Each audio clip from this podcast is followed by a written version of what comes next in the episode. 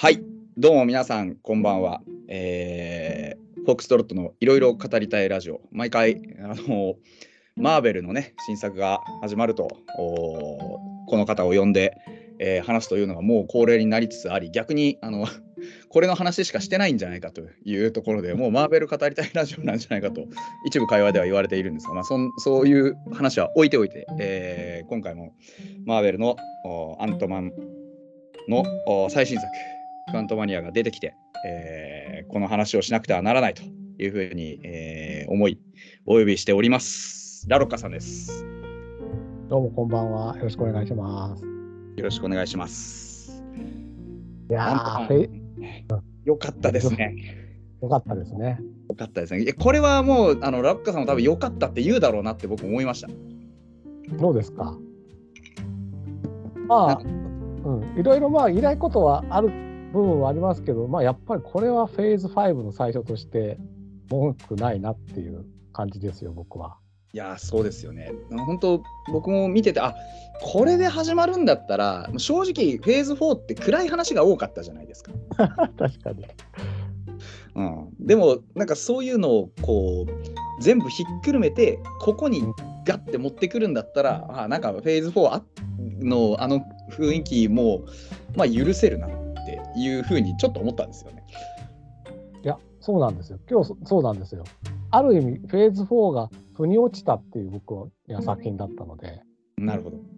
ちょっとこの辺を一緒に喋れたらいいなって僕は思ってますよ。はい。もうぜひちょっとそういう形でやらせていただければなと思いますんで、もう早速始めてしまいましょうということで、えーフォックストロットのいろいろ語りたいラジオ、今回は、えーマーベル・シネマティック・ユニバース MCU のお最新作ですね、えーアントマン、えークアントマニア、アントマンワスワスプか、アントマンワスプ・クアントマニアについて、えー語っていくという回を、えーやっていきたいと思います。では、ラルカさんよろしくお願いします。お願いします。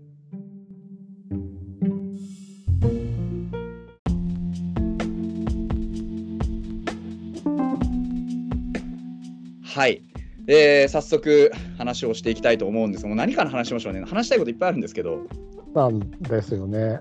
いいで僕がじゃあととりあえず今回一番一番というかとても感激した部分というかはい、すごい細かいことですけどどうぞ。もうこれネタバレありなのでねも全いうますけど然行きましょう、行きましょう。これ全部あのカタカナで見てたんですよ「アントマンワスプ・クアントマニア」ってタイトルを。あ、はいはい、はでい。これ一番最後にタイトル出るじゃないですか。出ますね。英語でね、こうはい僕 3D で見たので、こう 3D でこう字がブワーンって出てきて、ん最初ね、アントマンって出たんですよね。うんああ、アントマンそうだよなと思ったら、そのね、両脇に QU と IA が出てきて、うわ、クアントマニアの中にアントマンがあったんだっていう、あれ感動しましたね、そういう、そういう作りでしたよね。あれ、だから今回、クアントマニアっていうのも結構、その、いや、僕もあれ感動したのが、そこ、その、クアントマニアの中にアントマンがあるのもそうなんですけど、アントマニアがあるんですよね。アントマニアがある。アリのマニアがあるんですよ。はい。うんうん、そうだから、あのー今回、その、僕一番グッときたシーンが、あのアントマン、それこそ第一作の頃からずっとアリの研究を続けてきた、こう、ハンク・ピムの努力がここで報われるじゃないですか。ハンク・ピムの努力か、まあそうですね、そうだね。あのもう、なんていうんですか、こう、アリの大軍がうわーってきて、で、こう、カーンをね、こう押しつぶして、押し流して、で、余裕で歩いてくるあのハンク・ピムのかっこよさったら本当になくて、あそこのね、えちょっとマイケル・ダグラス力すごかったですよね。すごかった。あもうあマイケル・ダグラス、すごってなりました、あれ。久々に映画俳優で圧倒されたっていうか、もう、めちゃくちゃかっこよかったです、あれ。本当だ。あそこはよかった。ちょっと、うん、もう、本当に 3D 以上に飛び出してましたね、あそこは。そうですね。あれ、本当にもう、あの顔ったら、ああの、男ですけどあこれはかっこいい惚れるなと思いましたね。ちょっとねそこまではあんまりこう冴えない感じでねやっぱりそうそうそうまあ、知りたんだけどいやここに持ってきてもう歌舞伎の見えじゃないけど そう本当にもう本当にマイケルやって言いたいぐらいなねそう本当にあのドーンって出てきていや本当ハンク・ピムなんですよハンク・ピムなんですけどもう100%マイケル・ダグラスなんですよねあれ。そこはすごかったわ確かに。めちゃくちゃにかっこよくて本当しかももうああいうの好きなんですよやっぱりあのーあアントマンじゃないですかでクアントマニアの中にはアントマンがいてでアントマン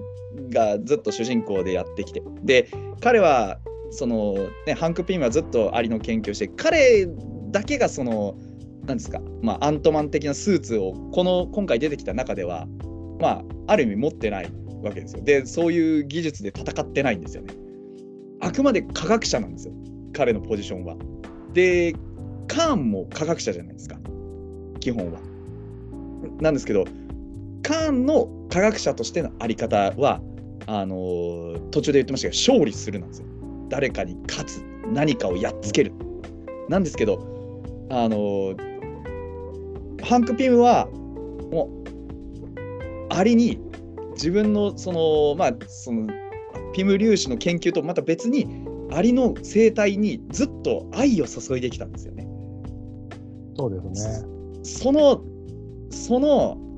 こうなんて言うんでしょうアントマニアっぷりが最後にそのアリがずっとこうなんていうんですかね、あの量子世界に取り込まれてからアリはずっとその親たる自分の始祖たる自分たちの始祖たるハンク・ピンもずっと探して呼んでたんですよね。だってね、なんか音がするぞとか言ってね、そうだ出たんですよ、そうだね、本当だ。ずっと呼んでしてたんですよ。ために発展してたんだ、あの人。あのそうそうそうそうなんですよ。あのそうなんだね。ちょっとなんか知能を得たみたいなこと言ってたじゃないですか最初にあのアリが出てきた時に。でそのアリが出てきた時にあのアリが出てきたっていうのもそのあれですまだ量子世界に取り込まれる前に本当にアリの研究のところちょっとこうなんか出てきてですごいなんか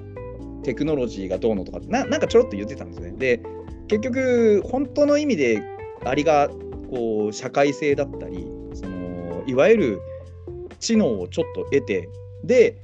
それがあの量子世界に取り込まれるときにその時空間みたいなのが結局あそこ時間が関係ないじゃないですか。量子空間っていう。のは。なので、うん。そこにこうなんて言うんでしょう。あのそのそこでものすごい時間を本来はかけるはずの進化を結局劇中の時間でもう全部やっちゃったんですよ。バンで科学技術を発展させてあの劇中で説明があったように。でずっと読んでた、で探し当ててで諦めなかったんですよ。何千年も多分何千年単位のそうでしょそう過ごしてたはずなんですけど諦めずに。あとさ、進化すればさ、例えば言葉を覚えるとかすればいいんだけど、律儀にハンク・ピムのやってたなんかこう、テレパシー的な、もしそうそうそうそうあっても進化しかしなかったじゃないですか、そのコミュニケーションっていう意味では。はいはいはいここが可愛いですよね、あの。そうなんですよそう可愛いんですよあのアリ出てきて、こんにちはとか喋りそうなもんなんだけど、普通に考えたら。そうそうなんだよね。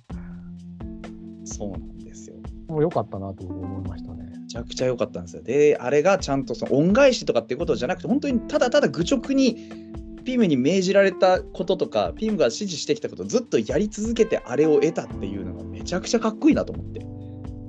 だからハンク・ピムはもうアリなんですよ。だから、アリをバカにするなみたいな感じでね、あのね、小さきものを見逃すなっていう、もうまさにその通りの話じゃないですか。本当そうだった。だから最初にね、あのこう小さきものを見逃すなんて朗読をしてましたけど、でもけ結局本当に小さきものを見逃したカーンがやられたっていう話なんですよね。そうだだからカーンは気づかなかったってことなんですかね、あのアリの発展は。そう気づかなかっただからあのカーンはカーンにとってはそのあらゆる敵とかあらゆる事象をもう認識してるわけじゃないですかそのたくさんの時たくさんのこうねカーンの大軍がいてで例えばそのどの、ね、人間どのこう個体を認識してないんですよ。人間を下に見てるからそのアントマンだろうがワスプだろうがなんだろうがそのドイツだっていう話なんですよ。だから最初の方にえっとうんと「サンキュースパイダーマン」ってシーンあったじゃないですか。あの日常世界ってことですか？そうそうそうそうそうですあはいうん、あった。ああそうか。アントマンなんだけどそうだ。あったあったあった。そうそうそう。なんですよ。アントマンなんだけどスパイダーマンみたいな。だからよく区別がついてないんですよ。あんな感じで区別がついてないんですよもう。だからカーンにとっては、まあ、アントマンだろうがスパイダーマンだろうがキャプテンアメリカだろうがもう関係がなくって等しくあのその辺の一般人というかモブみたいなもんなんですよね。ただそのあいつはピム粒子を持っててその自分の欲しいものを手に入れられる能力がある唯一の人みたいなでそ唯一多分あの中でカーンが最終的に認識できたのはジャネジャネットなんですよねおそらく。うん。だからそれにずっとこだわってやってたわけで。だからなんかそそういう意味であのーなんて言うんでしょう。こう区別がついてないからあのアリがいようが何千匹いようが人間が何千人いようが生命体が他に何万人いようがどうでもよかった。だから自分の軍隊を作ることにずっと中心してたじゃないですか。だからああその結果見逃したんですよね。何でも潰せると思ってるからあのこの量子世界にいたカーンっていうのはあの、はい。カーンの集団じゃないカーン連盟みたいなのあったんですよ一番最後の方にはいはいありましたありました。あそこから追い出されたやつってことなんだ。そういうことですね。だからちょっと危険分子じゃないけどそうそういわゆる仲間にしとくの危険だからもう量子世界に取り込めとけみたいにされちゃってなんか記憶喪失みたいになってたところにジャネットにあったってことなんですね。うんと要はあのカーンカーン議会みたいなのがわーってあってあの中のカーンで多分一番危険なカーンだったんですよね。でそう、うんでカーンはあらゆる時間に存在しているからうんそれこそあのねロキ見てたらわかるじゃないですか。本当、あらゆる時間軸あらゆる世界線において最終的にカーンにたどり着くんですよ。うんなんですけど唯一量子世界だけは時間っていうのから切り離されるわけですよね。うんうんうんだからあのあらゆるカーンの総意であの危険唯一の危険分子のカーンをその世界に追放したでそれだから完全に島流しみたいなことですよねそうですそうですそうです。でもそこからあのなんだっけピム粒子とかを使って外に出て復讐してやろうって思ってたわけですよね。そういうことですね。だからあのあくまですあのなんか時間は檻だみたいなこと言ってたじゃないですか。うん言ってた。だから彼にとってはその時間っていうのからもう時間はもうどこにでもどこにでも彼の中では存在できるからその時間を俯瞰で見れるからあの中にいるっていうこと自体が彼にとっては不自由なんですねおそらく。だからそのその不自由からは一応追放はされて今度自由に自分ができるようにはなったんだけど外の世界に干渉できなくなっちゃったわけですね量子世界から。うんうんだから要はそういう檻の中から出てきたけど誰にも干渉できなくなっちゃったおかげでその元に戻るためにどうしたらいいんだっていうところにジャネットが現れてうんでジャネットのその持ってた技術とかなんとかっていうのを、まあ、うまくかすめ取ろうとしてたわけですよね。そうですよね。うん。でだったんだけどね。うんうん。そうそうそうだったんだけどジャネットにその唯一気づかれてしまうだからカーンって完璧で全能のようで実は結構抜けてんですよねそういうところが。うん、確かにな。でなんかあのカーン議会見てたらあれじゃないですかあ あの割とすげえ子供っぽいじゃないですかカーンみんな。あの、宋の神様の世界を思い出しますよね。はいはいはいはいはいあんな感じですよね。あんな感じだった。そうそうそうそう。うん。なんか神様的な能力は持ってるけどあくまでその一パーソナリティっていうそのなんですか人間的なあの欠点とかそういうところはちゃんと備えてるんですよね弱さという。ロッキーのドラマで、はい最終的に俺俺もうカーンやめたっつって前田どっちかやってって話になったじゃないですか。はいはい。で、あっちの女ロキの方がなるって言いましたよね。はいはい。そうすると、あの議会には女ロキがいるってことなんですかね。どうなんでしょうね。だから、カーン、あの時間軸では、おそらく、そのカーンで自分がカーンでっていう存在であることをやめたっていうだけで別にカーンという存在を許ずれるわけじゃないと思うんですよ最終的には。ただではあるけど、あの TVA みたいなのでやめたってことか。そういうことなんじゃないかなと思うんですけどね。まあ、ちょっとまあ、言ってもいいかな。ね最後、ロケもできちゃうしね。一番、おあ、そう、おってちょっと言っちゃいましたけど、そうですね。まあ、ちょっとそれは後にしますか、その話。ちょっといやもうもうどこどこから話しても今回はちょっといいかなと思っていて別に順を追わなくても 何でもいい何でも話したいとこいっぱいありますからね。昨日ちょっとこれを見て、なんか寝ちゃったっていう人がいて、はいはい。あらすじを教えてくれって言われたもんで、あらすじを一から思い出して喋ってたんだけど、はいなんかね、とても面白かった印象はあったんだけど、はい、要所要所こぼれ落ちてるんですよ、この映画。あれ？なるほど。そうなったんだっけ？なんかね、すごく印象的なシーンは、さっきのだから、えっ、と、ハンク・ピムがアリ軍団を引き連れてきたとことか、はいはい。あとやっぱり一番印象的なのは、あの、アリ塚なんですけど、あアリ塚というか、アントマン塚ってですか、あれあ、そうですね。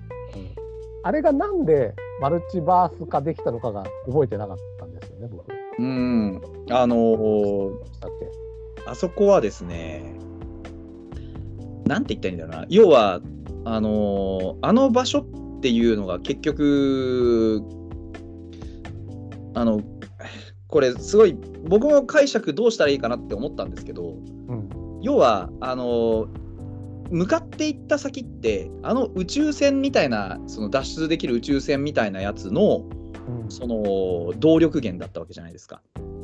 お大きくしちゃったやつですよね、あの。そうですそうですで、無効化しちゃったみたいな。であれがこう結局そのなんて言うんでしょうそのそもそもじゃあジャネットは一体何をやってあのカーンの企みを止めたのかっていうと、うんあのビム粒子のおかげで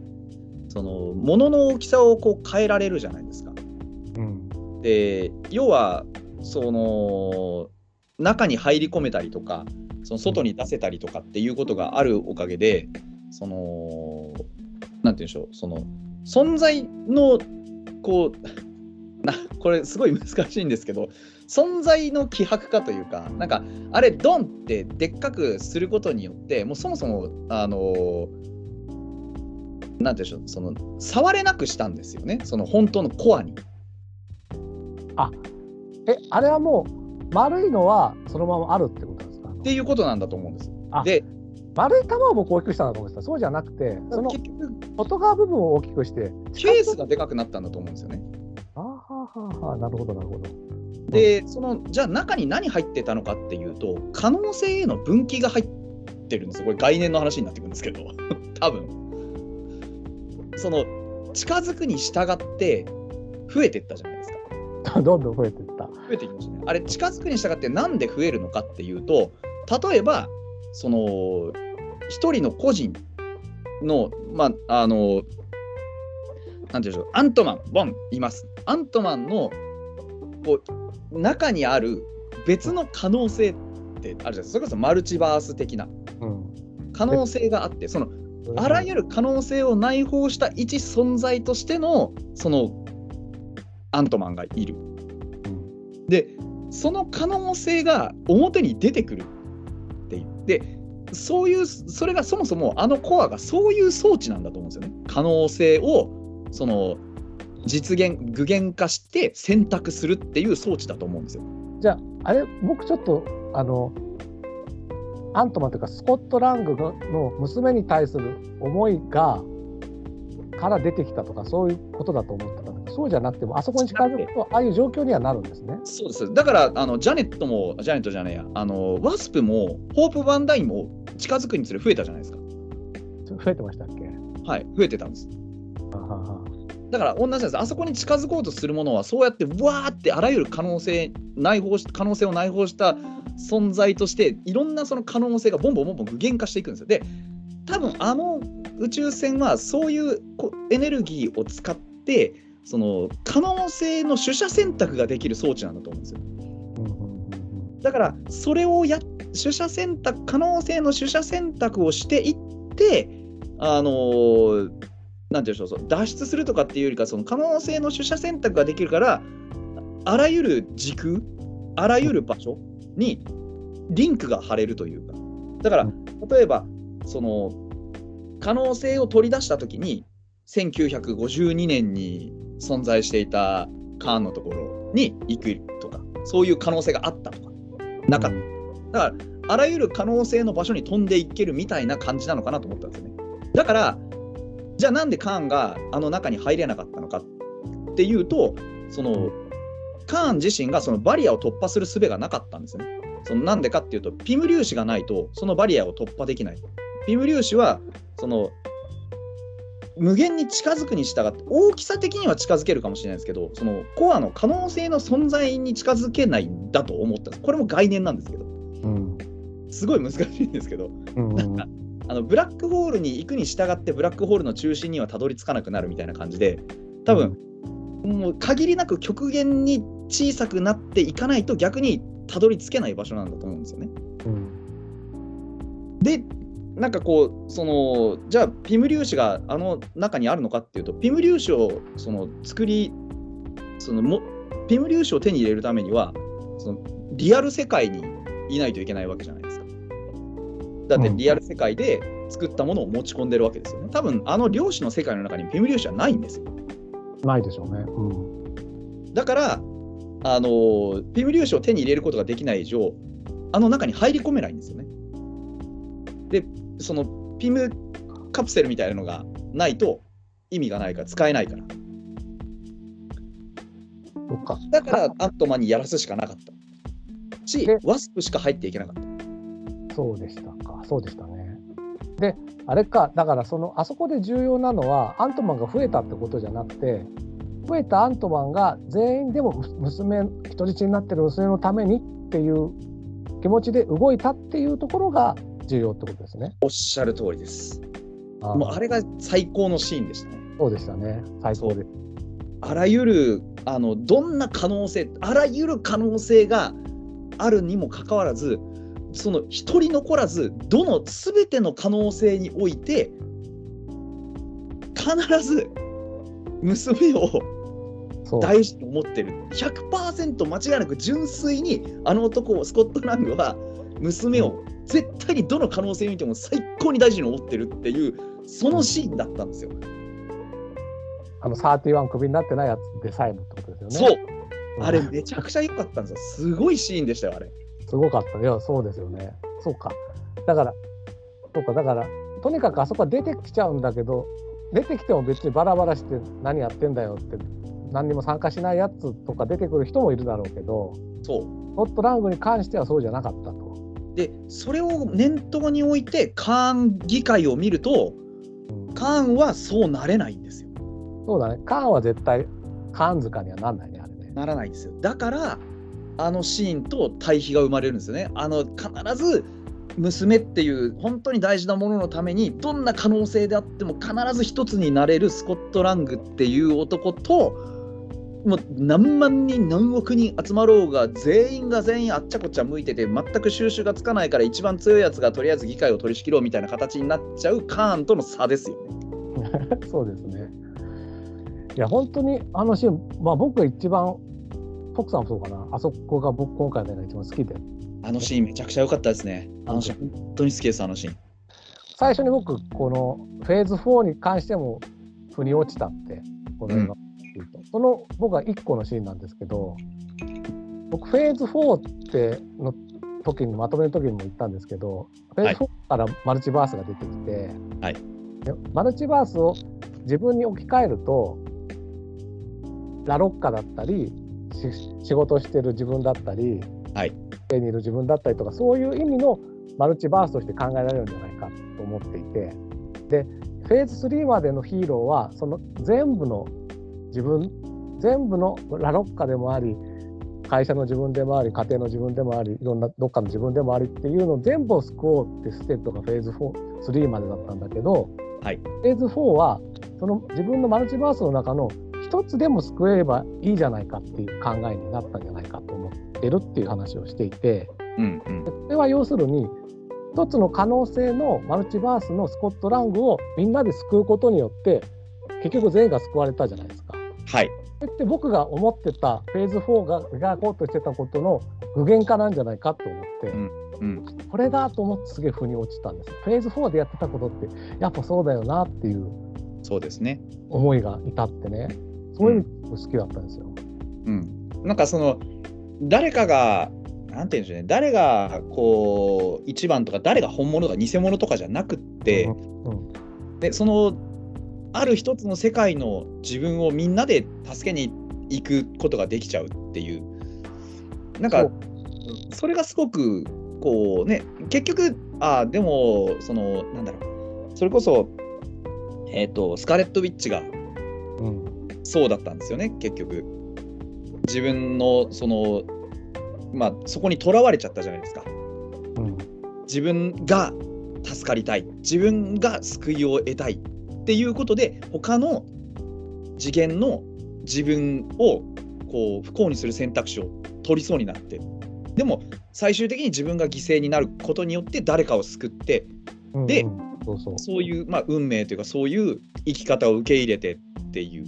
まさにその話ですよね。うん、だからなんかね現代のじ自分の生きていく上の心の持ちようって心の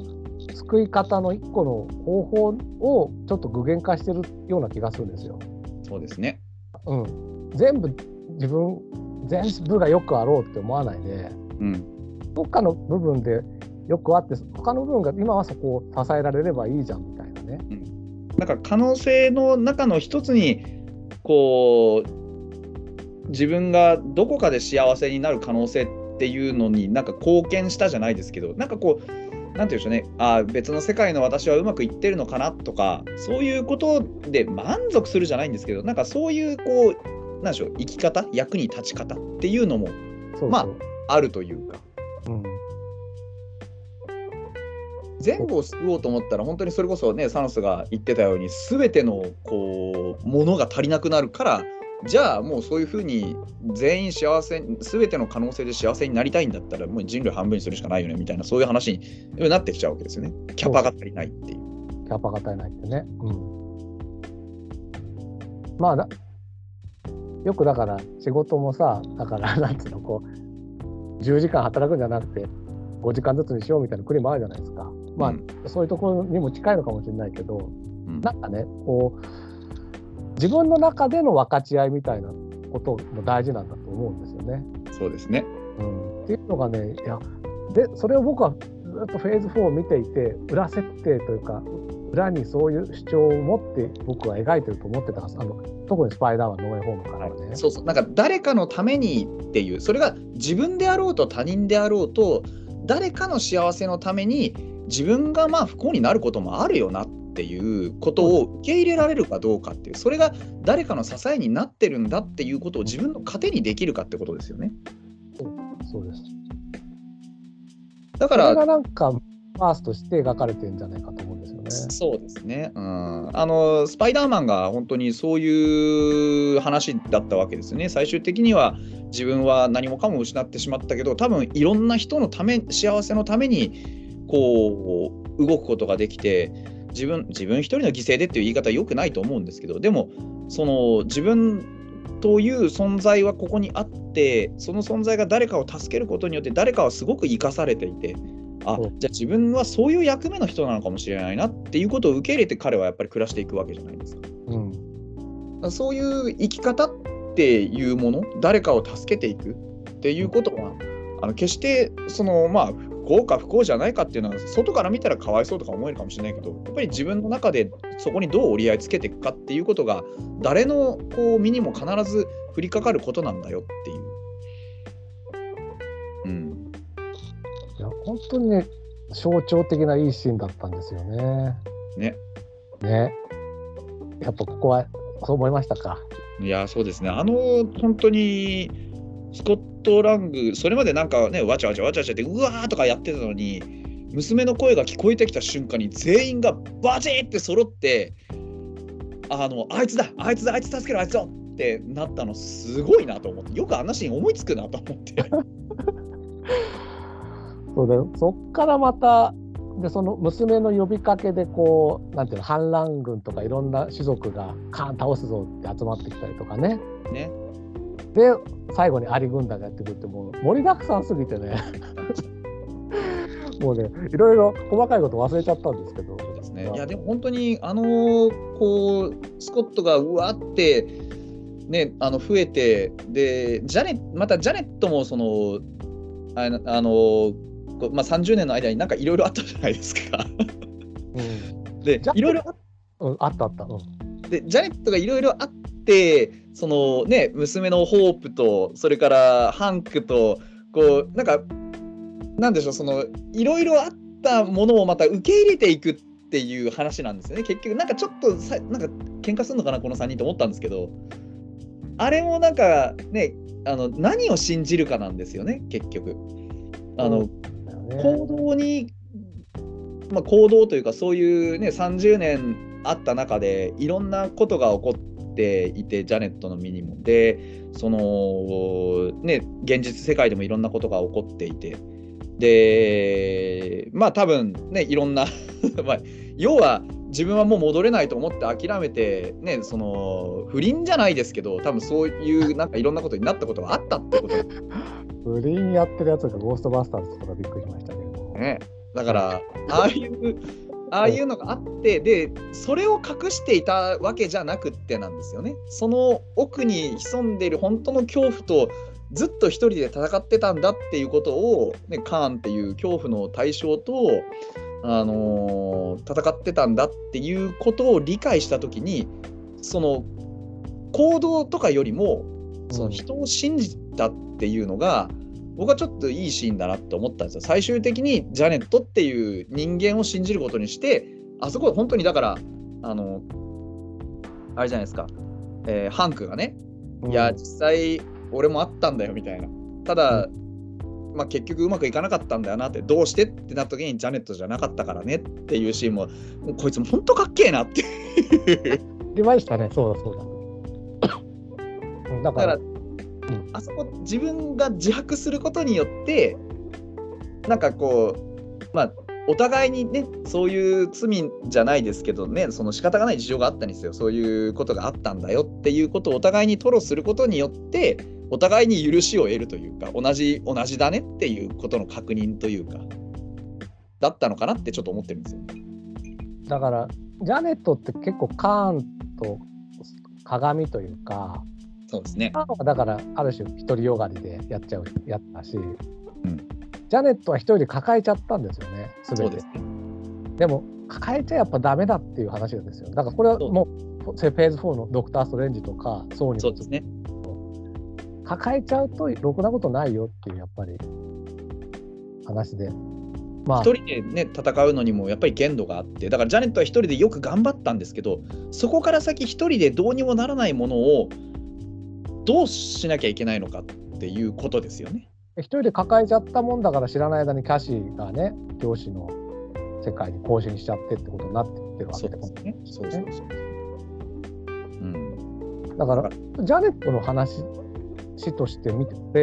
ますよねこれ。そうそうなんですよだからジャネットがずっと一人で、ね、抱えてて忘れよう忘れようとだって関わらなければ変な話、ね、缶をあの場所に留めておくことは可能だったわけですけどでもその当然ですけどそうそうは言っても、ね、あのピム粒子があってアントマンがいてでワスプがいてっていうことになったらいつか絶対どこかで関わるんですよね。関わる、うん、だからそれを関わる。にしても人間は絶対に漁師の世界に挑んでしまうから。そういうことですよね。だからそこは何でかっていうとやっぱり人間可能性に挑戦する存在だからだと思うんですよ。どんなに頑張ってねだからそれこそあのー、アリじゃないですけど諦めないんですよね。アリは諦めないで、うん、だから諦めないでずっと続けてきた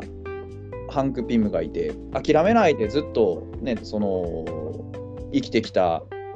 あー、ね、スコット・ラングがいてでその娘がいるわけだから諦めるわけがないんですよね。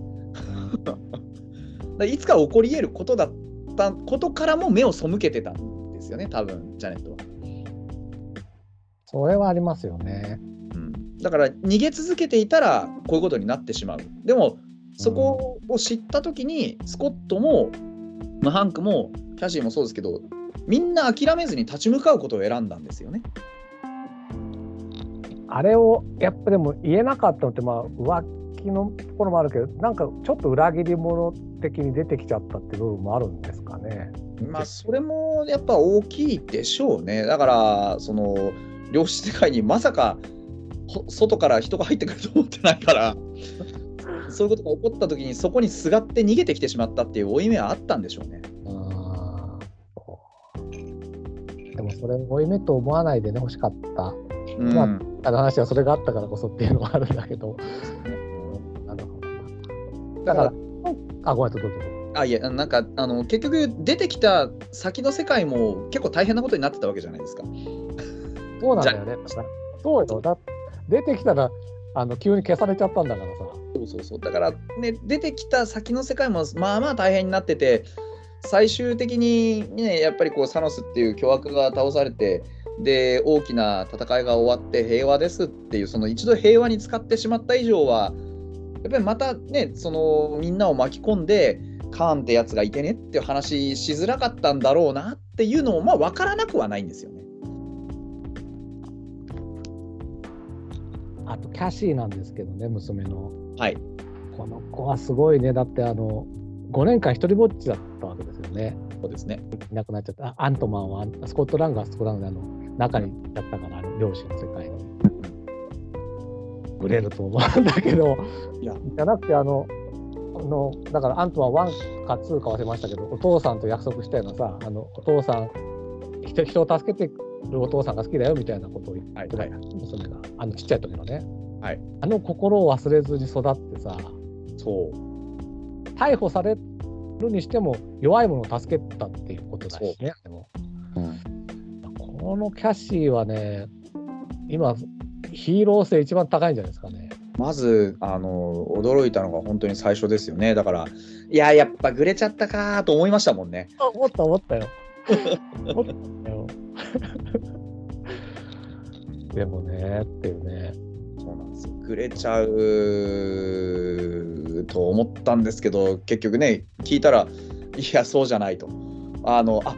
間違いなくスコット・ラングがあの思った通りのこう子にちゃんと育ってくれたんだなっていう。あれはあれで本当にほっとなで下ろしましたねあの本当個人的なあの、感想で言うとあの子めちゃくちゃ可愛くないですか？うん、めちゃめちゃ可愛かった。めちゃくちゃ可愛いぞこいつなんだこれと思って今まで MCU キャラの中で一番可愛かったかもしれないです。抜群に可愛いじゃんこいつっていう本当にずっと見てられるなと思って見る。これはこれはヒロイン来たなこれっていうね今後だからヤングアベンジャーズじゃないけどそこにドーンといてほしい。あーこれはですねあのまず一女優としてもかなり多分うんこれからがすごい楽しみですよね。あれは。あんなあんなにまずキャシーがあんなになってる時点でうわこれはスコットやったなみたいな感じありましたけどね。でだからあんなね5年一人ぼっちにされてもこういう子に育つっていうことはどのマルチバースでも多分芯のある子に育ってくるから。そうですね。いやだからあのスコットラングのアリ塚ができるんですよね。そうですよ。そうそうそう。本当そう本当そう思います。だからあのースコットラングがああだからねキャッシュもああなるっていうそうですよねっていう感じですよね。どのあのなんだっけあのアニメだとワットイフとか見るとさ、はいい、ろんなアイアンマンとかさいろんなやつが出てくるけど、多分ワットイフで出てくるアントマンって同じなんだろうなって感じしますよね。そうそうだから変わんないでしょうね。ね。一回だっけなんか首だけになってたやつ出てきたっけ？ありましたね。いましたよね。でもあれも面白いやつだったもんね。そうだからああいうの見ても本当にあの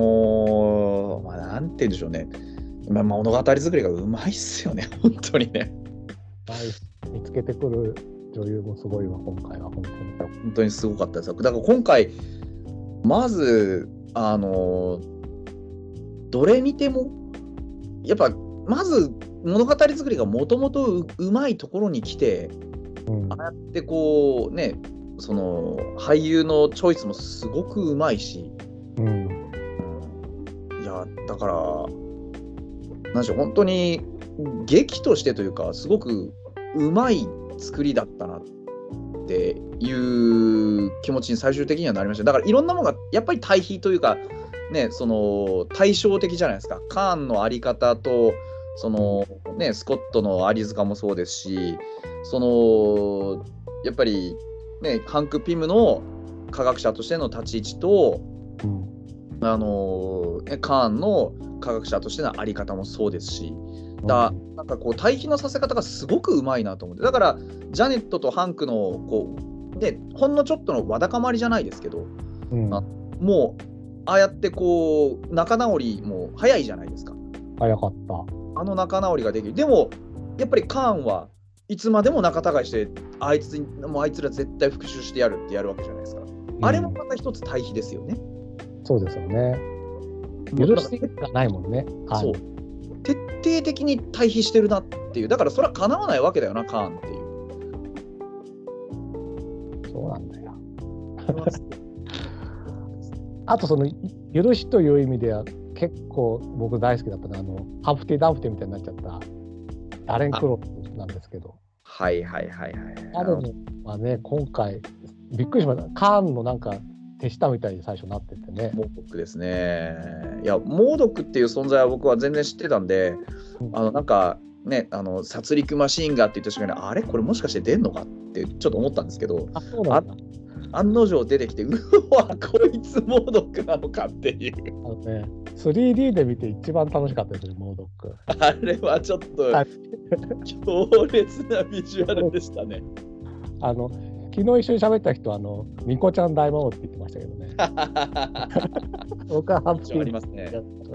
まあどっちでもいいんだけど。いや、いいキャラだったし、で、この人の最後がまたいいじゃないですか。それこそ、許しで終わるっていうかね。まあまあまあ、そうですね。強引でしたけどね。いや、結構でも好きだったな。あれってでもどういう、あのね、最後犠牲になって終わるのは覚えてたんだけど、どういう形だったかをね、完全に忘れてるんですよ、僕。あの結局、最後、まあ、彼自身も負い目があったんですね、最終的には。その自分がね、こう、エゴを通そうとして、ああやって量子世界に閉じ込められちゃって、で、その上で、こう、カーンに捕まって、でカーンに言うことを聞かされる、もう叶わないと思ってたわけですよ。で、叶わないから、ああやって従ってたわけですね。力で従えられてたわけですけど。あれ？でも、あの、アントマンなんで、量子世界に閉じ込められちゃったんでしたっけ？そうそうそう、だから死んだと思ってたんですよ、みんな。そうか、そうか。なんですけど、量子世界っていうのがある。で、はい彼は奇跡的にそこにたどり着いてたんですよね。うんうんうんで、結局、量子世界があるって分かった時点で、まあ、生きててもおかしくはないんですけど、おかしくはないんですけど、誰も覚えてなかった、あいつ死んだと思ってるから。うん。思って 死んだと思ってるから覚えちゃいないかったんですけど、うんあのーああなっていて、で、でも、その、叶わないと思ってたカーンに対して、あれだけね、その、アントマン一家が、あのーいなんていうんでしょう、苦しめて、本当に、なんていうんでしょう、あのーあと一本のところまで追い詰める、要は、その自分の罪罪というか、負い目を注げる場面が、あそこで、ね、来たわけですよ。だから、そのチャンスをつかむかつかまないかっていう意味では、彼もまた多分いいやつなんですよね、あんな感じですけど。いや、だから、でそれをな最後の背中を押すのがまたキャシーそうなんですよね。ね。だから許し、だからキャシーって別に正直怖い目に遭わされてるはずなんです、あいつに。この頃あのお大きい蜂で怖かったよって言ってたもんね。そうそうそう。うんなんですけど、あのー別に恨んでもないし、恨んでないのよ。そう。だからもう鼻から許す許さないの前に全然何も思ってないんですよ。だからだよって言ってあげてっていう。ももうキャシーにはスパイダーマンピーター・パーカーの精神がありますよね。そうですね、本当に。うんだから、本当にそういう意味では広いんですよね、完全に。ヒロイン。そうなんですよね。よかった。あの、モードックの、あの、なんて造形も含めて、で、最後も僕は結構好きで、今回。だから、えっ、と、なんつうの、こう、名シーン、ベスト3でいくと3位ぐらいに僕入ってたんですよ。そうですね、あれはいいシーンでしたよね。うん、本当、なんかあのちょっとコミカルに描いてますけど、結構大事なシーンですからね、あれ。大事なシーンですよね、あれね。いや、本当あれ、スパイダーマン、ノーウェイホームじゃないかなと思っちゃいましたよ。うん、そうですね。本当でもあのスパイダーマンのあの最後を考えると確かにそういうこうね似たようなものを感じますよね。許しというか当たり前のように誰かを助ける手助けをするっていう。うん。いやーあと誰喋ってないかな。あとじゃあ、反乱軍の話もします？はいはいはい。ジェントラーっていう女性のリーダーでしたけどね。あの、だから、あの人たちはどうしてあそこにいるんですかね？そもそも。だからあのーいろいろなんて言うんでしょうあると思うんですけどその量子世界も多分一つじゃないというかいろんなねその量子世界も一つの宇宙みたいに考えちゃっていいってことなんですかね？ってことなんだと思うんですよ。だからいろんなマルチバースがその中に内包されているんだと思うんですよね。だから時間もス関係ないター・ウォーズの、あ、ごめん、どうぞ。うんああ、いえいえ。完全にスター・ウォーズのオマージュだなみたいな瞬間もあったぐらいで、うんそうですね。宇宙戦争みたいな感じでね。はいはいうん、だから、だかだから、うん、そういう、そういうなんかこう、いろんな世界、その量子世界の中のいろんな世界を多分、あのーカーンは征服して回ってたんだと思うんですね。だから帰る場所がないっていうのも、あの宇宙一つ消すぐらいのことは、だからあの量子世界の中でやってたんだと思うんですよ。この反乱軍たちとか、例えばビル・マーレがやってたクライラー教とかは別にあの世界から出ようなんて思ってはないわけです、ね。思ってないんですよね。そこが自分の住みかであって、そうそうね。うん。だから、あそこやっぱり世界がある自分の、ね、その世界があってその世界があればそれでよかったそこで満足してるじゃないですかその自分の生きる世界がそこにあるでそういうふうに捉えて別に外の世界まで行こうとか思ってないけれどもカーンは外の世界があってそっちが本流の世界だっていう認識があるからああいうふうになっちゃうんでしょうね結局は。うんでも大きくなる術を持ってないから可能性の、あのー何かを手繰り寄せないと外に出れない。うん、だだからあの船が必要だったんだと思ってるんですよね。迷惑だよね、そのね。カーンが島流し的にカーン議会が送ってきたけど、そうそうそう。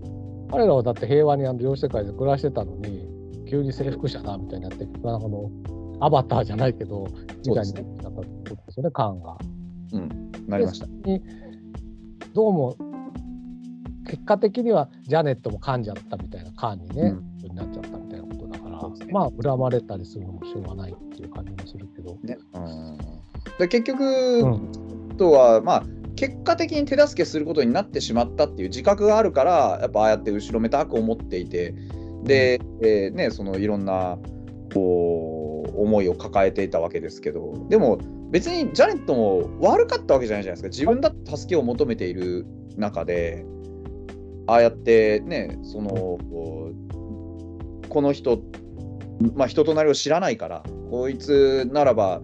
一緒に脱出できるかもしれない外の世界から来たんだったらって思えるの別に何もおかしくはないわけで。まあね、だからまあジャネットはしょうがないんだけどだからそのジェントラたちがね反乱軍たちがとか、ね、住んでた人たちがちょっとよく思わないっていうのはしょうがないけどだからそのジェントラ反乱軍たちが最初に会ったのがスコット・ラングとキャシーで、でなんか人の心が読めるやついたじゃないですか。はいはいはい。あれでやっぱりキャシーの心を読んだのは大きくないですかね。大きいですね。あそこでキャシーの心を読んだそのキャシーが呼びかけてくれたっていうところがやっぱり駆けつけようぜってなったところなんですかねやっぱりね。だから結局キャシーの心にあの嘘偽りがないじゃないですか。だからそれが分かっているから、あいつがそうやって言ってるんだったらってなったのも大きいですよね。そうですね。うん、あの結構あと心の読めるやつが後半ちょっと聞いてくるっていうのも好きだったんですけれども、そうでした。あれ？なんで？あそうかこいつ心読めるんだっていうシーンがねありましたよね。そうそうね、あの教えるわけがないっつって教える教えなくても思えばそうなるって あれちょっとうまいなと思いました。よくあるスキームですけどやっぱそうなるよなっていう。あとなんかあ赤いスライムみたいなやつね。ああそうですね。あれも予想外でしたね。あれの声がなんかあのアントマンでいつも泥棒仲間だった気のいい早口のやつが声やってるらしいですね。ああそうなんだ。今回出れなかったからさ。そうですね。確かにアントマンのキャラで一番人気と言ってもいいんですよ。あの、あのなんか、捕まってベラベラ喋っちゃうそうですね。泥棒仲間みたいなやつね。うん。アートだったかな。うんそれもよく、そこら辺でちゃんと救い取ってるところ、まあ、作品としても上手だなってねうまいですよね。キャラだったしね。一番最後、穴開いたよとか言って、穴開いたうわーっつって。あれ人間の穴何何個って言った？7つ？って言ってましたね。確かに。下半身も2として数えてるんだよ。そういうことですね。そうだ あれと思って、あれ7個あるかなって映画見ながらそこちょっとふっと考えて。そうそうそうだからあの、やめろ、想像するなっていう話になるわけですよね。読めちゃうからね、心が。そうそうそうそう。確かに、そうだ、あの昔、悟られっていう漫画があって、とても苦労してたなと。懐かしいですね。悟られも辛いですよね。そうだそうですよね。うん。でも、あの、その、このそこのリーダーのジェントルはかっこよかったですよね。あれもかっこよかったですね。やっぱ女性がさ、最近の MC は本当に、あの、フレフローレンス・ピューとかもあのエレナとかもそうなんだけど、はい。本当魅力的で、男がどんどん霞んでいきますね。そうですね。だからそんな中で今回ね、そういう、んまあ、言うなればポリコレじゃないですけど、ちょっとそういう女性が強いみたいな話の流れだったり、ね、白人が弱い流れだったりあったじゃないですか。で、黒人がちょっと強くなってとか、なんかちょっと、まあ、正直、なんかちょっときな臭いなって思ってた中に、うん。あの今回、マイケル・ダグラスと ね、あれ出てきて、2人ともやっぱかっこよくて強い、それぞれにかっこよくて、それぞれに強かったじゃないですか。そのね、あの強さの表し方もそうですし、かっこよさの表し方もまるで似てないんですけど、でもどっちもやっぱり等しく魅力的でかっこよかったし、あれが僕はすごく嬉しかったんですよね。そうね。あと、一個前の、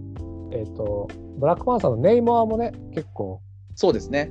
良さもあるし、まあそうだね、ちょこちょこ出てきてはいるか。そうですね。うん、なんか、まあ、まともって言ったら変ですけど、僕の感覚からすると、やっぱ、その、下げるのは違うと思うんですよね。うん、やっぱり。例えば、ね、女性が強い、いいまあ、演出が必要っていう言い方がいいか分かんないですけど、そういう風になったとして、だからっつって別に男弱く書く必要はないし、うんそのね、男がこうやっぱりちょっと情けないとこ見せるとかっていうのは全然ありだと思うんです。で、スコットラングってそういう役目じゃないですか。情けないやつなんですけど、基本。そうそう。情けないやつなんですけど、あのーやっぱその実、うん中身、ね、見ての通り、情けない皮かぶった、本当にやっぱヒーローなんですよね。一番身近な多分ヒーローなんですよ、彼が。うんだから、それをキャシーは分かってるから、あの彼が本当に立ち向かうべきものとかに立ち向かっていってないんじゃないのって思って、その序盤はね、あのスコットにちょっと苛立ちをぶつけてたわけですよね。うんうん、でも、スコットが守るべきそのものっていうのは、本当に一一人のね、そのキャシーの父親としてのその普通の日常だったり、普通の生活を守っていくっていう、本当に一番身近なヒーロー、お父さんとしての役目を彼は一番大事にしてたわけで、それをキャシーはあのまだ分かってなかったっていう、よ。そのスーパーヒーロー、アントマンとしてやるべきことがあるんじゃないのかって捉え方だったんですけど、うんスコットはアントマンである前にキャシーの父親なんだよってそこを守るのが一番大事なことなんだよっていうことをこうなんかうまくねそこに祖母が発生していて多分今回のようなことになってしまってで最後にやっぱり気づいて、ね、な私何もこうね分かってない私のせいだっていう話になったのもそうですね。こう簡単な正義感で首突っ込むっていうこともできるけどそこにどれだけね責任が伴ってくるかだからそれこそさっきのスパイダーマンですよね、大いなる、ね、責任がって話に絶対なってくるわけで。うん。だからそこが分かったキャシーっていうのの成長もそうですし、うん。うん。ね、最後こうスコットとあのいやだからそのそのそこが分かってるのもそうですしやっぱりスコットが僕最後地味にかっこいいなと思ったのはあのワスプがねあのホープが助けに来たじゃないですか最後。うん。助けに来た後あのゲートが閉じても全く慌てないんですよね。うんうんうんうんうん。あれ、あのー娘が無事だ、無事だよって、キャシーが無事だよっていうの分かってて、そしたら、キャシーが無事なら絶対助けに来てくれる、絶対帰れるっていう確信があるんですね、彼の中に。うん。事実、その直後に帰れるわけじゃないですか。あのシーン、一つも彼慌てないで、その泰然自若としてるのめちゃくちゃかっこいいなと思って。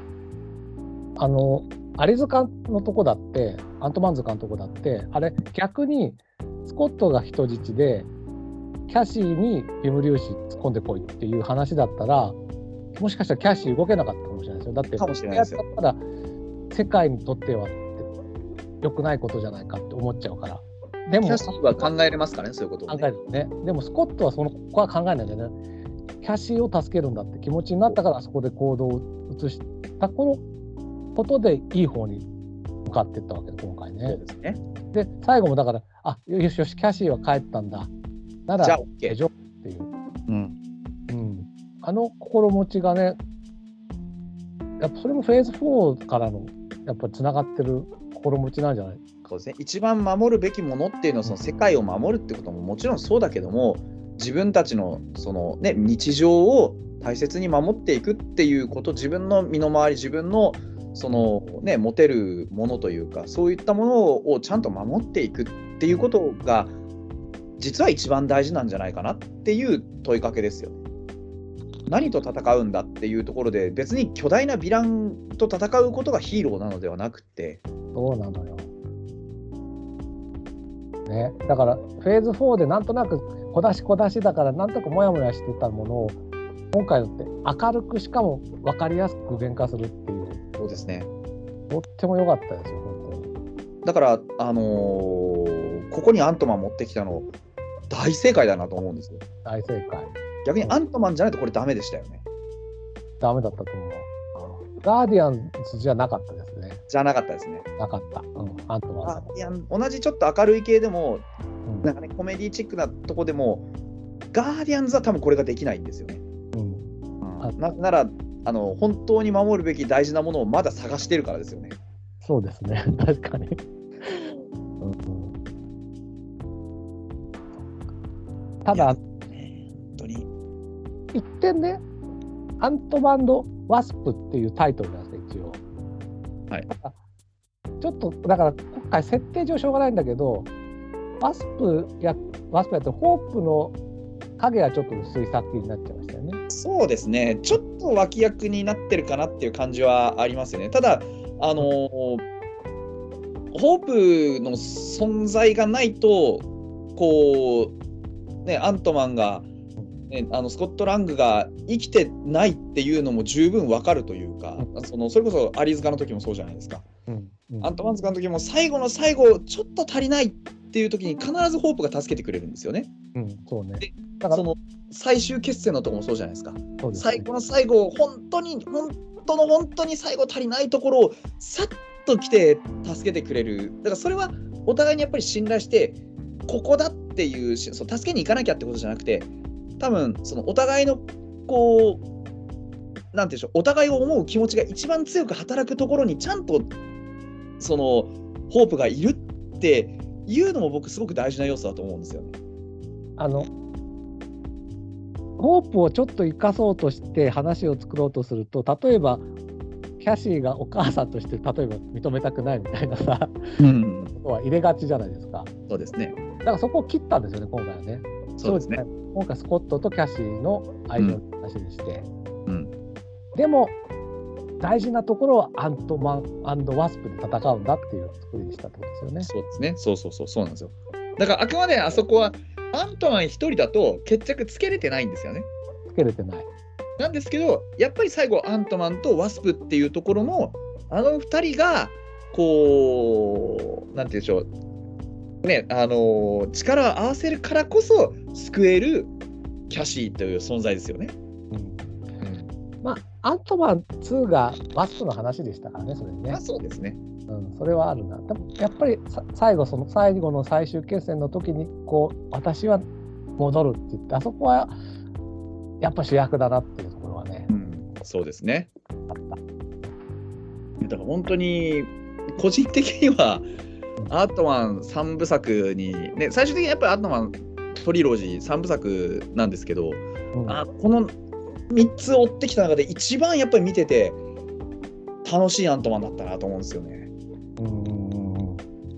すごい良かったし、もう全然、本当に。うん、うん。よかったです。待った甲斐があったというか。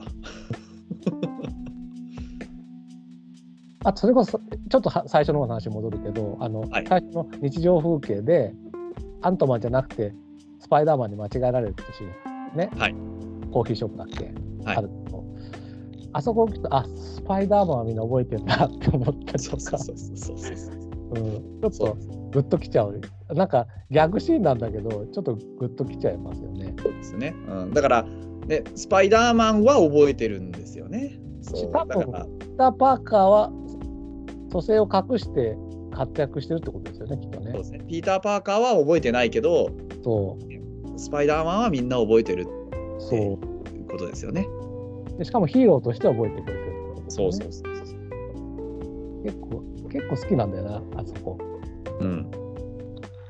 だから別に帰ってきた後もスパイダーマンに間違えてもらってもよかったんだけどってうん思って、、でも帰ってきた後はそのねまたあのーアントマンっていうのもちゃんと分かってもらえたってことですよね。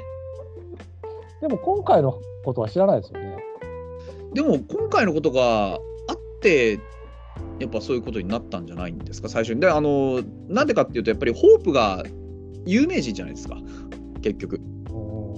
だからホープがちゃんとあの言うこと言ってやることやってたら多分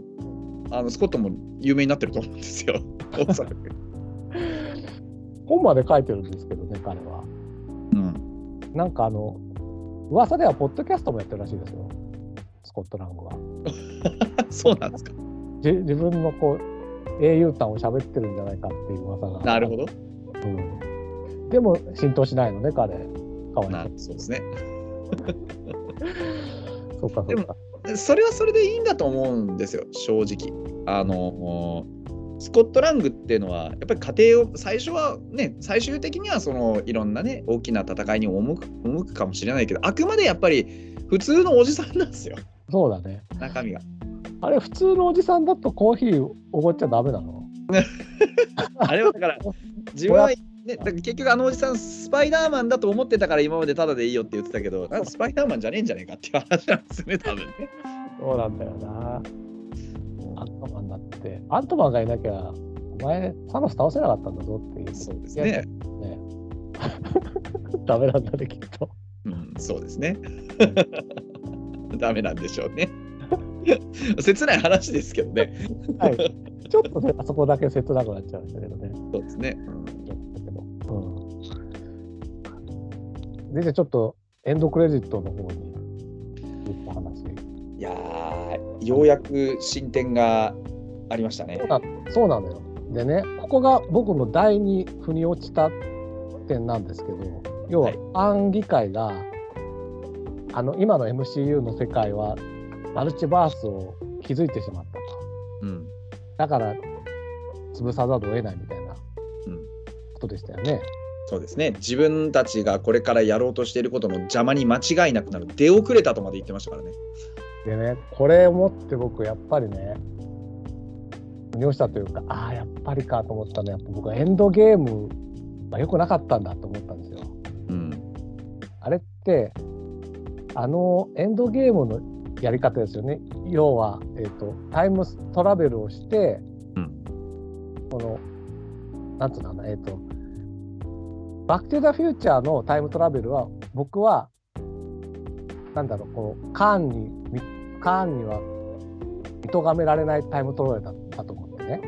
うんその過去に戻ってあることをしちゃって分岐しちゃったんだけどちゃんとそこの過去の部分でその分岐した部分はダメよって言って申請時間のみに歴史をつないでいったのがバック・トゥ・フューチャーだと思うんですよ。そうですね正しい時間に戻していったっていうね。ところがエンドゲームでやったことって、えーと、まずリパッチンされて、はい、人が消えちゃいました。で5年間いない人といる人がいました。うん、で、えーと、違うサノスがその間こう台頭してきてで5年後に、えーとヒーローを復活させてそのサノスを倒しましたと。いう状況ですよね。うん、ででもそのでその後5年後復活した人がいるんだけどその人たちはサノスに指パッチンされて自分は消えてて5年後復活したって思ってるんですよ。はい、ででもヒーローたちが倒したのは指パッチンしたサノスじゃないんですよ。最初に倒したのはそうですね。うん。だからこれって歪んでますよね完全に。そうですねだからあの過去に戻ってあの倒してるからあれなんですよね。その2本できてるんですよね軸がね。そう。だからバクテリアフューチャー的に言うと指パッチンする前のサノスをやっぱりもう一回倒して、はい、誰も消えない世界サノスなんか知らなかった世界っていうのを続ければまあ多分バクテリアフューチャー的にカーンたちで認められない世界になったんだろうけれども。そうですね。ここでやっぱり2つとか歪んだやっぱりある種マルチバース的な世界的なのを作ってしまったからあいつらやばいぞって僕はなったと思うんですよ。うん、あそこが一番のこのカーンたちに認められてしまった分岐点だと僕は思って、これって結構あの本当の現実社会として歴史改変すると破滅を生むよっていうのもちょっと示唆なんじゃないかと僕は思ったんですよね。結局のところで言うとそのあのなんて言うんでしょうまあ可能性の話を何回かしてるんですけど、うんうん、それこそね何百万分の1の可能性を1個引きずり出したわけじゃないですか。うんうん、だからあれしかなかったわけで。だから、ね、何か大きな力を使って、まあね、インフィニティストーンという大きな力を使ってああしたわけで、ね、大きなその、ね、力を使えばそれに付随する代償が必ずどこかにやってくるよっていうことがカーンなのかなとは思うんですけどでも結局どの世界にもねカーンいるわけでね。あそこででもカーンに見つかって潰してしまおうという手をつけられてしまったことはあそこのエンドゲームでやったことでありだからフェーズ5っていうのはそのやっぱりあのエンドゲームって大きいことだったんですよ。うん、そのツケを払っていかなきゃいけないっていうフェーズなんじゃないかって思ったんですよね。そうですねでじゃあなんなフェーズ4は何をやってたんだかっていうと僕はねだから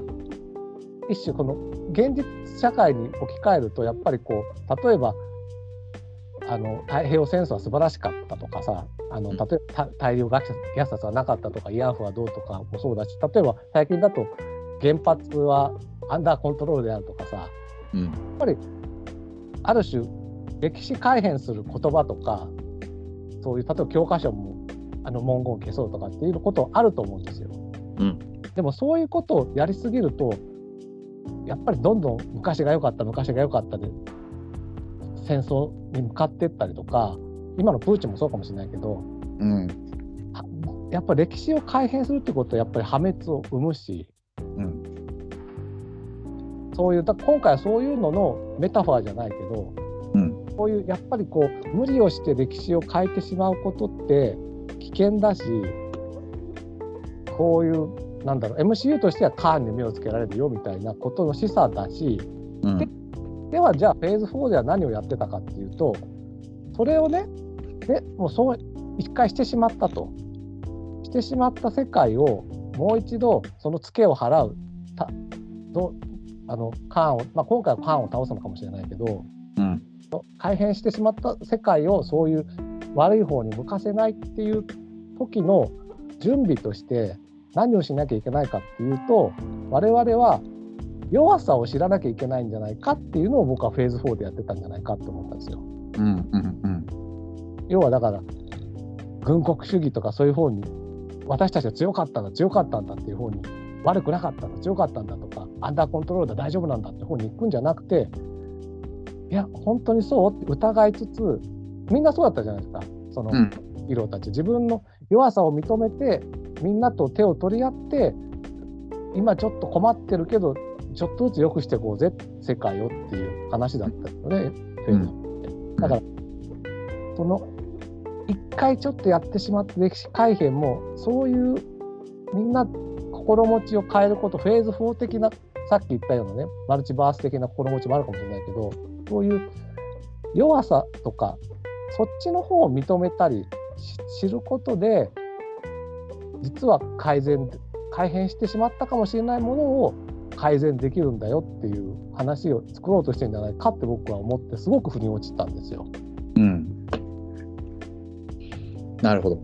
うん、っていうのがあって僕は一番今回の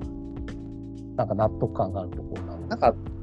言うんでしょうね、結局、その、まあ、多分改変、歴史改変って結局、じゃあ、MCU の世界の中で何が起こったかっていうと、うん。起こったことをなかったことにしたんですよね。そうですそうですそうですそうです。で、なかったことにした結果、いろんなことに歪みが出てきてしまった。っていうことが、今、多分今、起こっていることだと思うんですよ。そうなんですそうなんですそうなんですそうそういうこと。うんそのなかったことには実はできなくってそのラロカさんが言ってる今弱さを認めるっていうのは結局あのあったことはあったこととしてそれに対して一体どういうふうにしていくかっていうのをみんなで考えていけばいいんじゃないのっていうことなんだと思うんですよね。そうですそうですそういうことです。なんかだから一番そのなんて言うんでしょうね。そのやっぱり指パッチンでねそのデシメーションが起こって何もかも半分になりました。ででその元凶たるサノスはまあ倒しました。でも何も戻ってきませんってなった時にそのまあじゃあ戻ってこないことを受け止めろっていうのもねそれはそれで辛いものがあってただそういう辛さ世界として正しく起こってしまったことをそのままでこう受け入れて暮らしていくことが果たしてじゃあ正義だったのか悪だったのかって話にならなくってそういうふうにした世界もあればそうじゃなくなくそれこそ MCU みたいにもしかしたらあいつのやったことをなかったことにできるかもしれない。その可能性を探るっていうことでみんなの傷を癒すっていう選択肢もあるんじゃないかっていうのを取ったのが今続いてるフェーズ5の世界、うん。だからどっちの世界がやっぱりでもどっちもだから苦しみがあるんだけれども。そうですよね。そう。どっちにも苦しみがあるんですよね。そのね要はサノスのあれをなかったことにした世界となかったことにしなかった世界はどっちもやっぱりそれなりの苦しみがあってそれそれなりの辛さがあってでも辛いことっていうのはちゃんと直面して乗り越えていかないといけないんですよね。そう思って僕はそのサノスを倒さなかった世界もその苦しみはあるけれどもそれそれなりにこうなんだろうこうずっと暮らしていけば平穏な世界がまたつ起きなんか続いていったんじゃないかとは思うんだけれども、うん。要するにこのえ今の MCU の世界はそそのためにカーンに目をつけられてしまったという、ん。一個だから破滅をしてしまうかもしれないという危険は生んでしまったんですよ。うんと思ったんですよね今回僕は。まただから、あのー結局、なんだろう、話の流れ的なことで言うと、そのサノスを倒さなかった世界は、多分あれなんですよね、えっと、新生時間軸が壊れないんですよね。そうです。だからまあ、マルチバースに気づいたなみたいなことには言われなかったんじゃないかなっていうことですよね。ただ、あれなんですよね、結局、新生時間軸が、じゃあ、誰のおかげで作られてたかっていうと、結局、カーンが噛んでたわけなんで、うだから、まあ、カーンの影響下にあり続ける世界なのか、うん。それとも、でもカーンがやりたいことって、最終的には、まあ、その、なんていうの、すべてを手に入れたいわけであって、うん。で、ね、その、じゃあ、いつか別の世界のカーンがそこを見つけてっていうこともなきにしもあらずだ。からカーン、その倒せないんですよね、結局、カーンっていう敵はいつどこにでも存在していて、あらゆる時間軸を制しているわけだから、倒せない存在なのであって、じゃあ、来たるべきカーンを、そういう倒せない敵をどうやって封じ込めていくのか、どうやってそいつから逃れていくのか、どうやってそいつと対峙していくのかっていうことがこれから多分描かれるとは思うんですけど、だからいずれそのカーンに遅かれ早かれ見つかるんだろうなっていう気持ちは僕はあるんですよ、多分。あただその、それをどういう状況でうあの受け止めることになるかっていうことが違ってくるのかなっていう。だからその喪失を大きな喪失を受け入れたあーサノスを倒さなかった世界線があるとしてそこにじゃあもし他の適正的なカーンがやってきたとしてあ、うん、じゃあ何が起こるんですかっていうと多分僕はそこに起こるのって諦めなんじゃないかなって思うんですよね。うん、なんかもう仕方がないなっていうかあのサノスも受け入れたしこれはもうこういう滅びで受け入れるしかないんだなってなるのかなっていう気持ちが個人的にはあるんですけど僕はどっちが良かったっていう話ではなくて、もちろんそうですよね。そっちの方はそっちの方でもより良い道を見つけていくストーリーもあるとは思う。だからまたそこから分岐をするんだと思うんですよね。今回はそうじゃない方をえ選んだんですよ。そうですね。でもそれはある種ちょっと掟破りの歴史改変的なことだと思うんですよね。うん。でそれを選んだ世界のでも今の世界ってやっぱそういう世界じゃないですか。その今の現代歴史改変とかもありつつの進んでいくこの世界をどうより良くしていくかっていう方のストーリーラインを選んだんじゃないかっていう思った話ですね、ぼ僕が思ったのは。だから結局そのねあのーサノスを、まあ、倒しちゃったわけなんで。でうん。倒して、じゃあこの世界はこれからそういうまた新たなね倒したことによる新たなその脅威にじゃあどうやって立ち向かっていくのかってなった時にフェーズ4が示してくれたのはその大きな敵を倒す大きな力を求めるんじゃなくって自分たちの周りの小さな世界を少しずつ守っていくっていうことの大事さを表してるわけですよね。そうですそうです。大事だしやっぱりちゃんと認めること、うん自分がたちがやってきたことを認めるというそうですよね。だからまあそこにどういう結論を出すのかをこれから多分見ていくことにおそらくなってるんでしょうねだ。からフェーズ4の行き先がすごいはっきりしたっていう思ったってことですよ。そうですね。腑に落ちたっていう。だからちょっとねだからエンドゲームを僕はモヤモヤしてたのあのやり方ってどうなのっていうモヤモヤしてたんだけどあのやり方で続いていく世界を見せてくれるっていうことなんだっていうことでそうですね。そうです取ねって意味です。あのうんどっちの世界がいいとかそういうことじゃなくてね。結局、あれですよね、だからエンドゲームの終わり方、ああやって終わってね、そのそれなりのものを見せてもらいましたけど、結局、あれがきっかけで起こってしまったのってね、ロキが逃げ出して、ね、その新たな分分岐じゃないですか、そういうことが起こってしまったってことですからね。まあそこで一生懸命 TVA 活動してたカーンがもう嫌になっちゃったのはそのせいですからね。だからかか、なんかその、完璧に終われなかったんですよね。で、完璧なんてないってことなんですよね、結局。そうだと思一見どこかですごくうまくいった、これでよかったねって、大団円だねって終わったように見えて、その実、ね、ああやって新たな問題が生まれてた、裏で生まれてたわけですから、だからそこにね、あの確かにエンドゲーム見たときにあの、ある意味でこうきっちり締めなかったっていう感覚は残ったんですね、実際確かに、思ってみれば。そのいや、これ、あれ、ロキどうすんだよっていう。うん、そしたらあれロキあそこでいなくなっキューブ持っていなくなっちゃったらあの先どうなるんだよみたいなそこのところの疑問がね結局今になってこうやって尾を引いて噴出してきてるわけだから。だからエンドゲームで起きた歪みがフェーズ4ではちょこちょこちょこちょこ出てきたじゃないですか。そうですね。でもじゃあ何が一番問題だったのっていうのがボーンって提示してくれたと思ってるんですよ。そうですね。うん、そこがやっぱフェーズ5の最初としてすごいしでこれがささっきの、ね、僕が言ったサノスを倒さなかった緩やかな方ってなんか一普通の現代劇で描かれるのってこっちだと思うんですよ。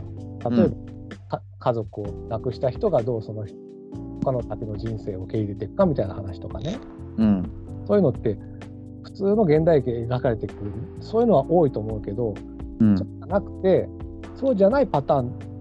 を歴史改変してしまったとかそういうパターンの話でこう紡がれていくのってあんまりないと思うんですよ。でそれいいのってやっぱこういうなんていうかなアクション超大作シリーズでそういうのを見せていこうっていううん、あんまり描かれてないんだと思うんですよ。そうですね。すごいと思ったっていうこと。うん、確かに。なんかだから、本当、どう、まあ、本当に最初から全部これ計算してたんだったら、本当にすげえなと思うんですけど、ね、なんかだから、まあ、どこに終着点を持っていくのかっていうのも全く分かんないですよね、結局、こういう風になってくると。うん、あのね、あの時もう何年前のエンドゲームも、結局こうなるための布石だったんだって思うと、本当に無限に続いていくなっていう気持ちもありますし。本当に。いや、今だからこそ僕はエンドゲームをもっと素直に見れそうだなって思って、うん。うん、ここここここを知った上でね、うん、まあだからドクター・ストレンジはこれしかなかったっていうのもあったんだけど、そうですね。だからね、ストレンジが、まあ、その、あの窮地を乗り越えるたった一つの方法がそれなんだっていうことを示したものの覚悟も一つ見て取れるんですよね。だって彼は全ての時間を見れるわけだったんで。うん、うんだから全ての可能性を見た結果そこにしか勝ち筋がなくってそのたった一つの何百万とあるうちの勝ち筋をたった一本引けた世界っていう希少性が確かにあるんですよね。うん、基本的には引けないわけですよあの可能性は。まあそうですね。そうだから引いた一つの世界と引けなかったほぼ全ての世界という差がそこにはあってだからあそこでその可能性を引くことのできた世界の慣れの果てをどうやって描いていくのかっていう劇になってきてるわけですよね今。そうです、そうなんですよ。うん、ここは一つくさびというか、ね、なんか一本その、ねしまあ、新生時間軸的な話をするとあそこは本当にターニングポイントだったわけですよね。だからフェーズ4のよくわかんないモヤモヤみたいのも今回ので払拭できたと思うんですよね、全部。そうですね。そう思ってね、いや、よかった、本当に最初にふさわしいなって思って、うん歴史改変とか言い出したとかよくなかったかな、一番最初。言いたいこと伝わりましたかね？いや、わかります。あの、結局、ただ、表現の方が歴史改変しかないんでね。まあ、だから、あの、で現代を描いてんなって思ったんですよ。歴史に対しての、あの考え方もそうですし、その、まあ、常に結構俯瞰した視点での社会風刺じゃないですけど、ちょっとそういうエッセンスは常に含んできてますよね。この今の世界のあり方に対して、何かそのはっきりした答えというよりかは、なんかこう、良いものをこう送り出そうっていう気持ちはすごく伝わってくる作りをずっと MC はしてきてるので、そう思なんかね、そういう意味では、こう、誤ったこととかも当然あるわけじゃないですか。間違ったこととかもある中で、その歴史の流れだけじゃなくて、社会情勢にもかなり敏感に作ってあるなっていうのは確かに思いますよね。うこれがね、最近の日本映画は歴史改変のみの映画が多くて、うん僕そこを速攻してしまったけどどうしようっていう方に行かないんですよね。まあ、何でもあれですよね、結局、都合よくはいかないですからね。でそうなんですよ。そう、すごよくいかない時にどうしたらいいかっていう、うんヒーロー映画でやるっていうのはね。ね、現実をまず一つ受け入れて、その上で何をこうねあのしていくかはこう誰かだけが考えればいいんじゃなくてみんなで考えなきゃいけないんだよっていうお互いに助け合ってあのより良いようにこういくようにみんなで真剣に考えないといけないんじゃないのっていうことは確かに言ってますよね。うん。うんそうなんだから、あの、LGBT の話も絶対そうだしさ、やっぱりに日本ってそこがね、こう、進まないんですよ。そうですね。それはね、やっぱ日本映画にも通じるところがあって、なんで大体都合よく作りますからね。そうなのよ。そこをね、出してほしいんだよなと思ってる。耳に痛いことをちゃんと、うんあのー言わないといけないし耳に痛いことに対して真剣に向き合わなきゃいけないっていうことですよね。そうです。あ日本映画ってあの主に対策のこと言ってますけどね。そうですね、うん。ご都合主義的なところ多いですからね。まあなんかうまくいったねみたいなところはあるし、なんか鼻からそうなるんだろうなっていう感じありますからね。そうどうなんだろうって分かんないことないもん。ああんどんなのって分かんないで見てますもんね、MC はね、絶対に。ですねうん、で、最後に出てきたのが、なんか中世に、ですか、あれ。中世の世界ですかね。そうですね。あれがね、ようやく、ようやく動きがありましたね。本当、どうなってんだろうなってずっと思ってたんですけどね、ロキね。あのロキは、ロキのドラマのロキの続きですかね。そうでしょうね。そうなんだ。あの、なんかすごい博物館みたいなところに行って終わってましたよね。隣にいたのだってあれですよね。あのー最後に一緒にいたあいつですね、あ名前が出てこないけど。そうそうだった？あそこまで気づかなかった。そうです、そうです。あの、TMS の、ああのー相棒というか、ですよ。だったか全然気がつかなかった。あの木だだからそう、だから間違いなくドラマロキから地続きなんですよ。だから僕、あの他のスピンオフ、ね、ムーンナイトとか、あのはそんなに見なくても、多分これ今のフェーズ5ついてこれると思うんですけど、ロキだけは絶対見ないとついてこれないんですよ。そうだね。そうだ、そうだね。だって完全にマルチバースが始まったところですからね。そうなんです、そうなんです。ロキは見ておかないと、あのエンドクレジット絶対わからないわかんない。そうあれなんでこれロキ出てきたのってなっちゃうんで。死んでたはずだからね。そうそうそうそうそうそう。そうなんですよ。ただ、いいやつなんだよね、あのロキはね。ですね。そうなんですよ。だからあのあのロキは要はねそのそれこそあのー本来は存在しないはずのロキなんですよね。そうそう。そうだからあのーラロカさんがおっしゃってたさっきの歴史改変の中で生まれた可能性のロキなんですね。本当のロキはもうあのーサノスに普通にサノスに殺されてるわけなんで。だからえっとインフィニティね。そうそうそうそうそうそう。普通にサノスに殺されちゃってる子たちは本来は存在してないはずなんですけど、ロキだけは例外的に存在してしまったんですよね。うんそうなんですよ。じゃあそのロキが一体どうなるのかって。で、だから、あの、ソウは知らないんですよ。ロキが生きてるって。あ、知らない知らない。そう。だから、あの、すっかり忘れてましたけど、あの、ソウとロキが一体どうなるのかっていうのも、ちょっと僕は興味があるんですよね。でも、あれ、全く別のバースなんじゃないですか。でも、どっかで関わってくる気しません？だって、あのそれこそこれからガーディアンでやりますけど、別の世界の、あのー、なんでしたっけ、ガモーラと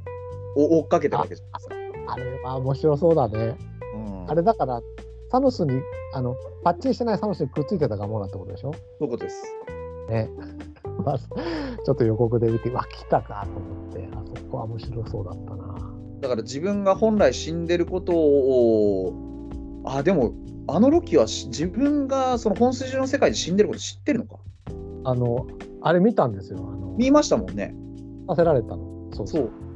だから自分が本筋の存在じゃないってことも全部受け入れた上で成長したロキだから、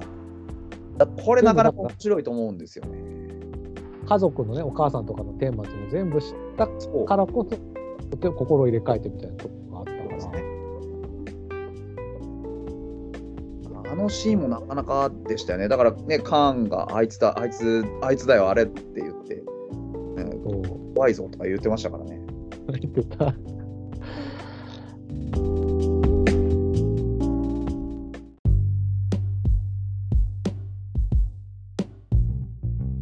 ねえ結構今回のだからエンドクレジット後の映像は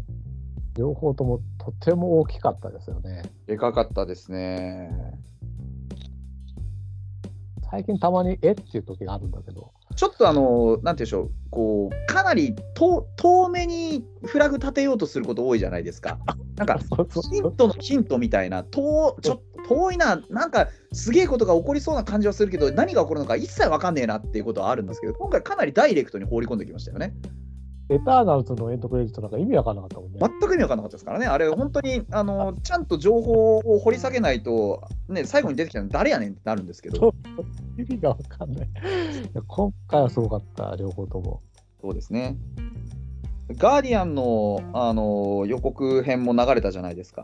ありました。あれもなかなかよくって、ガーディアンの予告編は、あれも分かる人はすげえ分かるんですけど、あれ、あのーアダム・ウォーロックなんですよ、多分あの金色のやつが出てきてたじゃないですか、金色の人が。出てきうんうんうんあれが、そあの本あ本来、そう、あの、ガーディアンのワンか、はいはい。うん。ワンか、ワンでね、なんかあの名前が出てきたアダムですよ。はいはいはい。であれが本来、あのー原作のインフィニティ・ガントレットで最終的にサノスを倒す鍵なんですよ。あのあの存在が、アダムっていう存在が。ああ、コミックではね。そう。で、その、それこそ今出てきたエターナルズの最後に出てきたのが、うんと、そのインフィニティ・ガントレットでも関わってた、誰だっけな。サノスの弟のエロスってやつ、確か。あはいはいはいはい。はいはい。うんだからその辺の人間関係が結構ずれてるしどうなってるか。だからアダムがそもそもヴィランかどうかも分かんないんですよね。えー。ああいう書かれ方しますけど。アダム・ウォーロックってそのヴィランとかそのヒーローとかそういったものを超越した存在だとも取れる書かれ方をしているので。だからこれが難しいんです。本来その原典のうん。一番その原作のインフィニティ・ガントレットの話の中だと最終的にあのインフィニティストーン6つのインフィニティストーンをか全部手に入れてちゃんとかん適切に管理する役目をアダムがするんです。うんそれがね一体このタイミングでもうなんか全部終わってるタイミングで出てきてどうするのかっていう。でもほら、あの、ロケの TVA のところでいっぱい石ありましたよ。そうですね。だから 他の世界の石をどうするのかなんか、普通に事務員の机の中とかにボンボンボンありましたよ。ちょっとしたちょっとしたなんかねあのイミテーションの宝石ぐらいの扱いでしたからね。あの、インドの行商人が持ってくるみたいな感じで、ガチャガチャえ、これみたいな感じでしたが、あれのために骨肉の争いが 繰り広げられたのに。そうか。まあ、ななんか、あとはガーディアンズでいうと、ロケットの話がどうもね、シュートで出てきそうだし、そうですね。本当に終わりなんですかね、終わ終わりだみたいなことも言ってたけど、今回で。どうなんでしょうね、あれね。終わんのかな？まあでも、どんどん増えてるからね、今、新しいヒーローが。いや、そうですね。あのーまあ、当然ですけど、こんだけ時間かけてやってりゃ、ね、あのいろいろ人となり、人となりとか、やっぱ見た目が変わってくるんで、どうしてもどっかで退場いただかなきゃいけないパターンは出てくると思うんですよね。いろんな人、あの CG で加工されている、ね、方々はともかく、ね、それこそ、あのビッグ3なんかは、まあ、時間が経てばそれなりに年も食いますし、もともとね、そのマイケル・ダグラスみたいにそれなりに年食ってる役で出てきていた人はともかくとして、な、ね、なかなか難しかったりするから、そういう事情も込みで考えると、ヒーローが、まあ、いなくなったり退場したり引退したりするのもマーベルの、まあ、特徴なので、であとはまあ、監督さんが DC に行っちゃいますよね。あれはな。いや、ただ、DC は DC でちょっとジェームズが持て余してるような気するんですけどね。国際とセットするらしいですかなんかね。いや、DC の方はもう、あのーまあ、MCU がおかしいんですよ、そもそも。こう31作も出しておいて、ね全部の世界をきれいにつなげているっていうのがそもそもおかしいんで、そこを基準に考えると DC 何やってるのって話になるんですけど、まあ、かといって DC は DC でちょっとしっちゃかめっちゃかですからね。だからそれが今度はガーディアンズを DC に移るね。そうですね。ジェームス・ガンでしたっけ？がどうそうですねいうかっていうことですけどね。まあまあ。あと、そうだ、最近ど、なんかちらっとネットニュースで見たけど、スパイダーマンのピーター・パーカーの、はい帰ってくるでしょ？あの、MCU に。っていう話ですね。よね。いや、まあね、あのーあのまま終われないでしょう。あなんかね、やっぱスパイダーマンってね、ある種起爆剤なんですよね、MCU の。そうですね。そこから何かが転換するみたいなのあるんで、やっぱり、だからソニーの方では出ないってことですよね。だからソニーの方で何かやりたいことがあってもさっさとやってほしいんですよね。そうね。やってこっちに戻せってことですね。そうそうそうそう。だからもうもう本来の権利者なわけなんでね。ただまあうねいろいろ苦しかった時代に売っ払っちゃったっていうのが一番の問題なんですけど、お前よりによってスパイダーマンを売るなよって話なんですけど。うん、でも、これも MCU がおかしいのかな、このスピードが。そうですね。遅く思っちゃうんですよね、だから、どっちにしろね、ソニーにしろ、DC にしろ。そうですね。やんねえのかって思ってるうちに、こっちがボンボンボンボン出てくるからさ。うん。ただまああの MCU はだからまあ何かにつけて MCU 基本的におかしいので。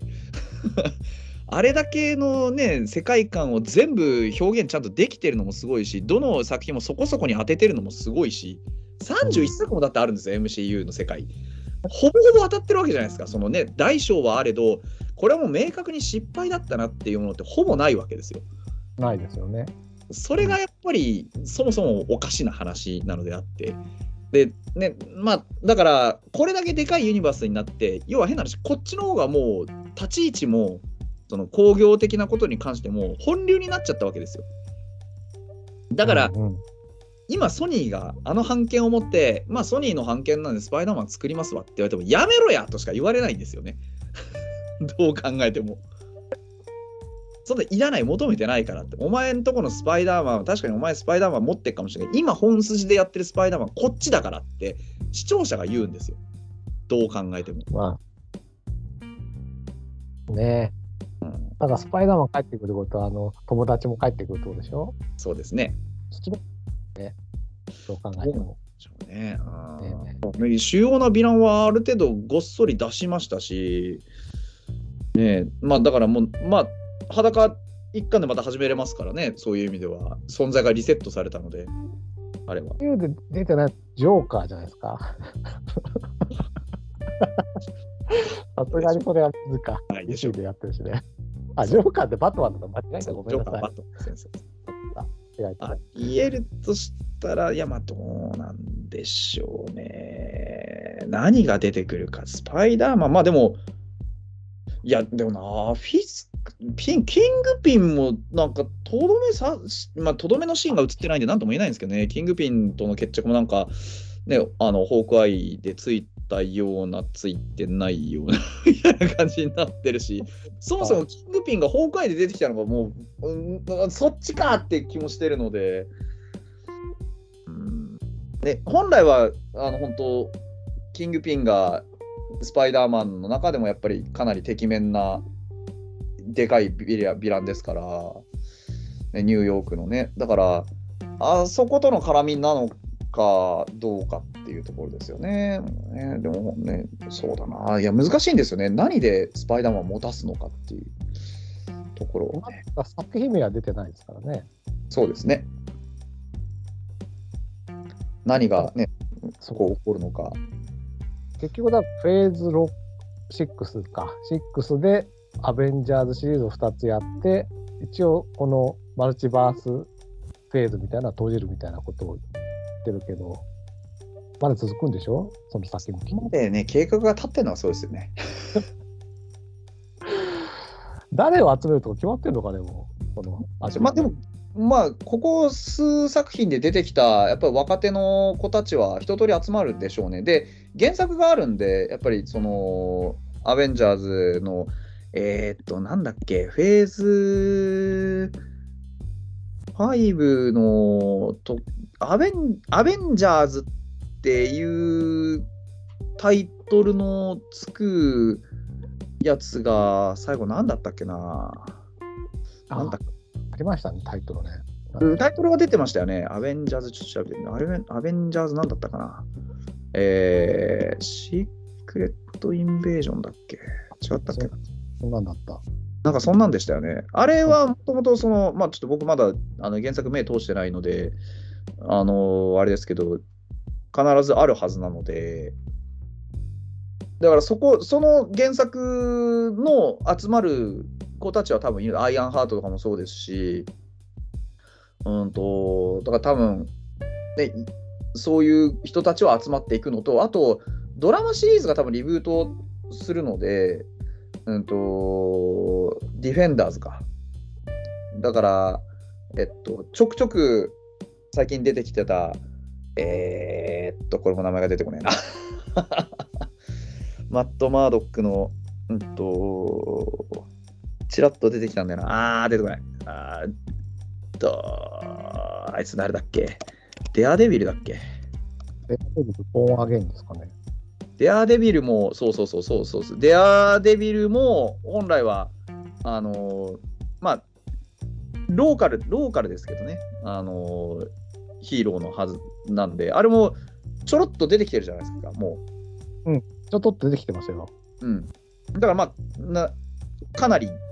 関わってくるはずなんですよね。で、スパイダーマンと一緒に戦ったことがあるので、あのデアデビルは。なので、その辺のこういろんな人のつながりがこう網の目のようにつながっているめんどくさいのが マーベルなので、もうどうなるのかなっていう話です。ね。最初の作品がアベンジャーズ・カーン・ダイナスティ。あそう、カーンダイナスティだ、そう、カーン王朝ですね。だから、それも間違いなく関わってくるん。ですね。カーンダイナスティって、なん。か、それこそ、あの今回のカーンが言ってたん。ですね。カーンダイナスティ、カーン王朝を実現するのだみたいなことを言ってたはずだから、だから征服者カーンなんですよね。で、最後の作品が、さっき言ったアベンジャーズ・シークレット・ウォーズですね。しえっと、そうですね。だ多分ですけど、まあ、いろんなシークレットが、あどんな話しちゃったかな、シークレットって。インベージョン。インベージョンですね。これが次のドラマですよ。ああ、そっかイ。ンベージョン。あ、で、さっき言ったアベンジャーズはなんかシークレット、あ、また変わっちゃった。シークレット・ウォーズ。これがシークレット・インベージョンっていうのが、あのあれなんですよね、うんと、スクラルの話なんですよ。あの変身能力を持っている人たちいたじゃん。あミズ・マーベルに出てきたやつだ。そうそうそうそう。だから多分次、マーベルズやるじゃないですか。今度また。あのーミズ・マーベルと、えっと、なんだっけ、えっと、キャプテン・マーベルと。うんあれあれが多分いろいろまた関わってくるはずなんですよね、おそらくね。映画としてはガーディアンと次にやるのがマーベルズうん。なんですよで。しょうね。シークレットインベージョンがあって、あ、でもシークレットウォーもあるから、でもそうね、まあちょっといろいろ難しいんですよね。も うちょっと、あの辺はな。で、多分この後、あれじゃないですか、あの、インヒューマンズとかミュータントも関わってくるんですよ、おそらく。ファンタスティック4も入ってくる。ファンタスティックも決まってるし、決まってる決まってる。なんかもう、こういやどう どうなるんだこれ わかんないです。あの、今回カーンが一応敵だみたいに出てきたじゃないですか、カーン議会が。はい。あれあれはなんかこう、ちょこちょこ、そこからのカーンが中ボス的にいろんな作品に出てくるってことなんですかね。それとも、カーンは最後のアベンジャーズでドーンってことなんですかね。いやどうなんでしょうねそれも。うん。ああー実際はでも、まあ、最終的に大量のカーンと戦うことになるんじゃないかと思うんですけどね。わかんないけれど。どうなんでしょうね。そうだよね。そっちの方が面白いし、まあ絵的には映えるでしょうそう、絵的には同じ的になっちゃうんでね。そうですね。あの、シークレット・インベージョンの話で言うと、あれなんですよ、あの、えっと、この間のドクター・ストレンジで、あの、スカーレット・ウィッチが 乗り込んでいって、ボコボコにして全員ぶっ殺しちゃった人たちいるじゃないですか。あのイルミナティって言って、一つの世界を全てた人たち。あの話あれ、あれ、本来、あの世界で起こってたことなんですよ、シークレット・インベージョンって。ああ、へえ。そう、あのーアイアンマン、ミスター・ファンタスティック、ネイモア、ブラックボルト、あと、なんだっけ、えーエグゼビア教授と、あとドクター・ストレンジがイルミナティっていうグループを作って、スクラルに対抗してましたっていう話から始まるのがシークレット・インベージョンなので、電話もいたの？そう、いたんです。まあ、ただ、あの時には、ブラックボルトとエグゼビアと、あと、なんだっけ、えっと、キャプテンアメリカじゃなくて、あれか、あうんうん。うん、あれがいたじゃないですか女。性の方ね。あそうだった。そうそうそうそう。で、あと誰だっけ？あと何人か別のあれだったんですけど、名乗ってたのはイルミナティ名乗ってたので、多分だからあの世界で起こってたことの一つなのだからこそあそこで映像化されたのかなと思ったんですよね。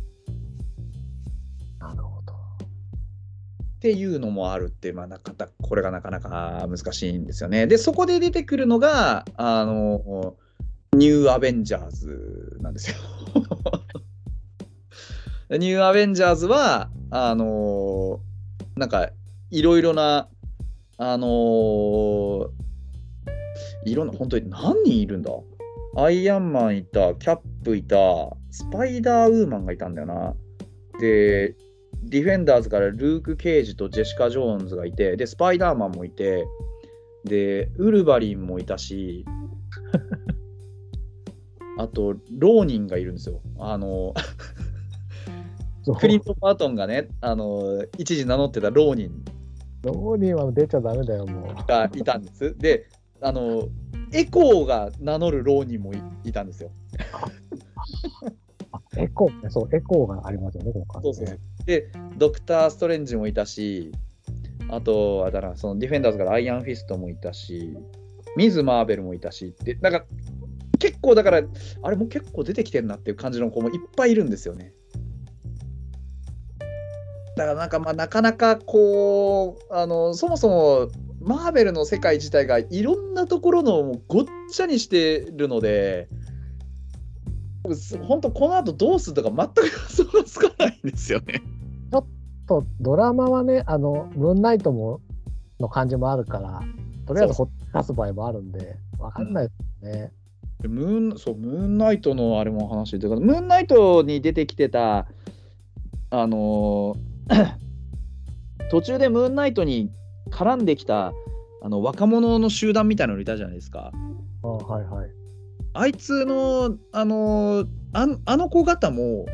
多分カーンの影響にあるんですよ。であのなんでかっていうとカーン会議の時にうん。最後にえっ、となんだっけあのファラオの仮面みたいなのをかぶったカーンいたじゃないですか。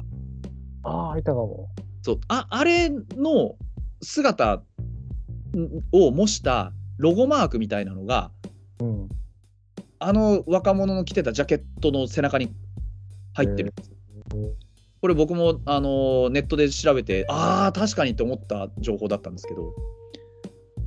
でそういう布石も含んでるからだからムーンナイトも確実にカーンの影響の下にあるんですよ。うんうんうんうんまあだから最終的には全てカーンに通ずってことですよね。っていうことだと思います。だからあのフェーズ4はもうあのーそういう、ね、影に日向にカーンという存在は実は皆さんの隣にいるんですよっていうところから始まってくるんだと思うんですよ、おそらく。これは本当にいや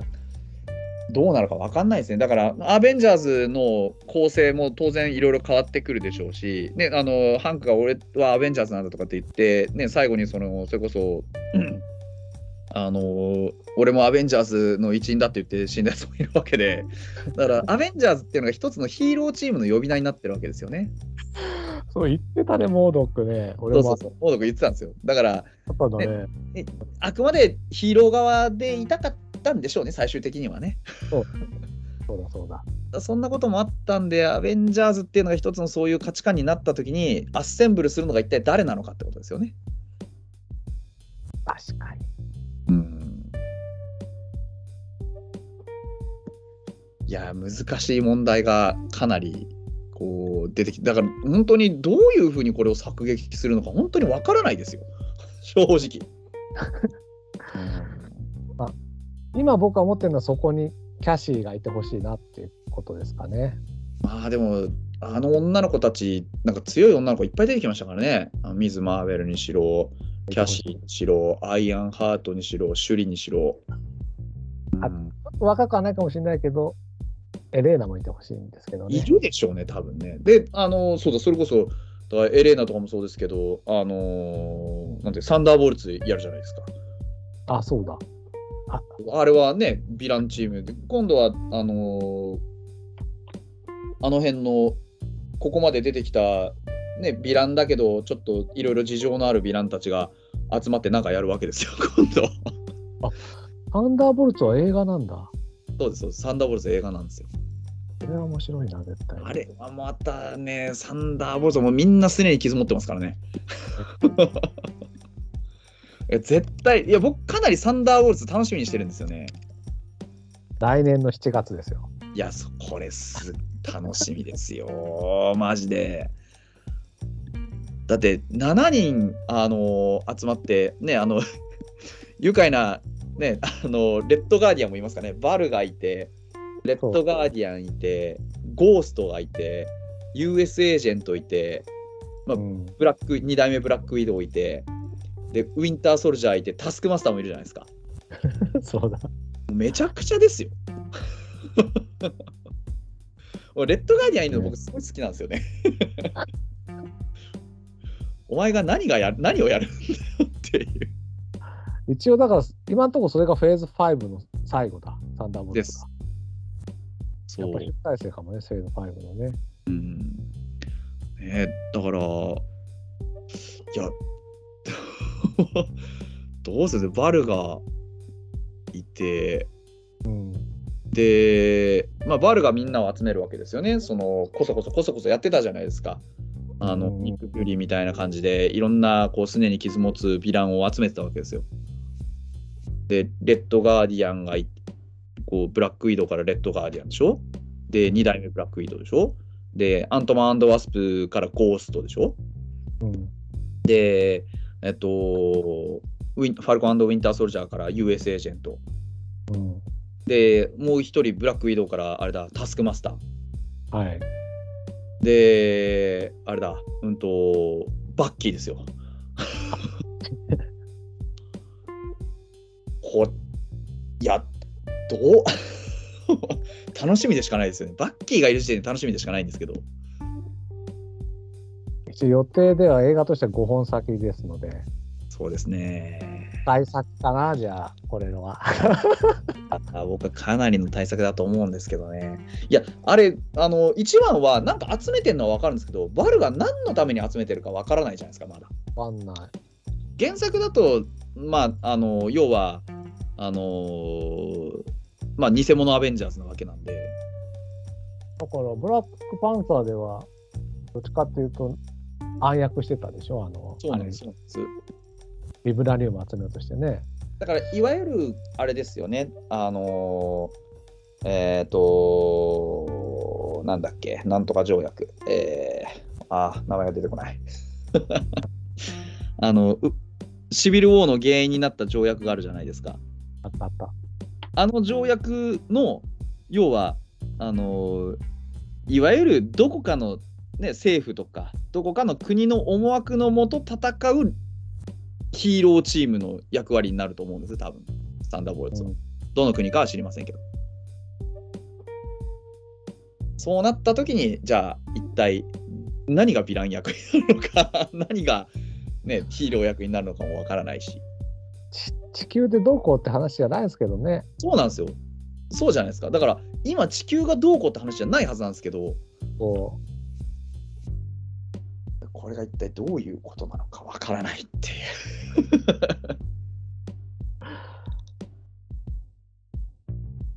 う すごいね。でもここまで決まってんだからでもね。そうなんですよね。MCU の、だから本当に広がりがね。うん。2025年まで、いや、本当、すごいフェーズアンクアントマニアで、ドラマでシークレット・インベージョン、で、劇場でガーディアンズ・オブ・ギャラクシー、で、ドラマでエコー、ロキのシーズン2、で、劇場でマーベルズ、あとブ、あ、そう、ブレイドもいる。うん。そうブレイドもいるんだ。ブレイドはこれまたこう多分エコー、エコーじゃねえや、うんと、エターナルズと関わってくるはずなんですよね、これ。ここはでやっとエターなんですよ。うんで、ドラマでアイアンハートやる、アガサもやる、あとはそのえーうん劇場で、あのーキャプテンアメリカやるんですよね。ファルコンがなったキャプテンがなったんですよね。多分ニューキャプテンアメリカですね。で、ドラマでほらデアデ、デアデビルがあって、で、最後、サンダーボルトですよ。これ、この中にカーン絡んでくる話、本当にあんのかっていう、まあ、ぐらいじゃないって気するんですけどね。うん。で、フェーズ6の頭がファンタスティック4でしょ。そいやいやいや、で、何？アベンジャーズ、カーンダイナスティでしょ。で、シークレットウォーズでしょ。はあ、ワクワクが止まらないですね。う。すごいわ。すごいですね。あと2年はちゃんと生きていかないとね。そうですね。もうあと2年死ねないですね。これ、あれですもう途中で死んじゃったら、ちょっと、あれですね、確実に未練を残しますからね。そうだよ。化けてるとこだから成仏できない。劇場に化けて出ますよ。メガネどうしようかな、いや、は。本当ですね。3D で見なきゃとか 本当に。まあでも本当にそうワクワクさせる幕開けにふさわしい。いや、いい映画でした、本当に。素晴らしい映画でした。だから本当ね、まあ、あのー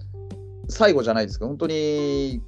今回のこのフェーズ5の始まりに、このアントマン、クアントマニアを持ってきて、もうそもそもアントマンをここに置こうと思ったのが、本当に素晴らしい判断だったと思いますし、うん、もう明らかに、明らかに正解でしたよね。正解だった。大正解でした。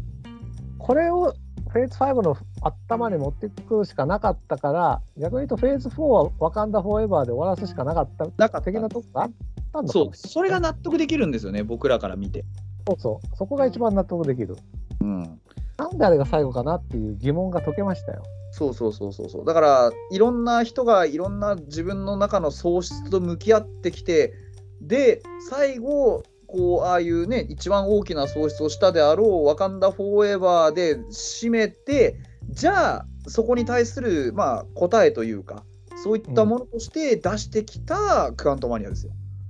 そう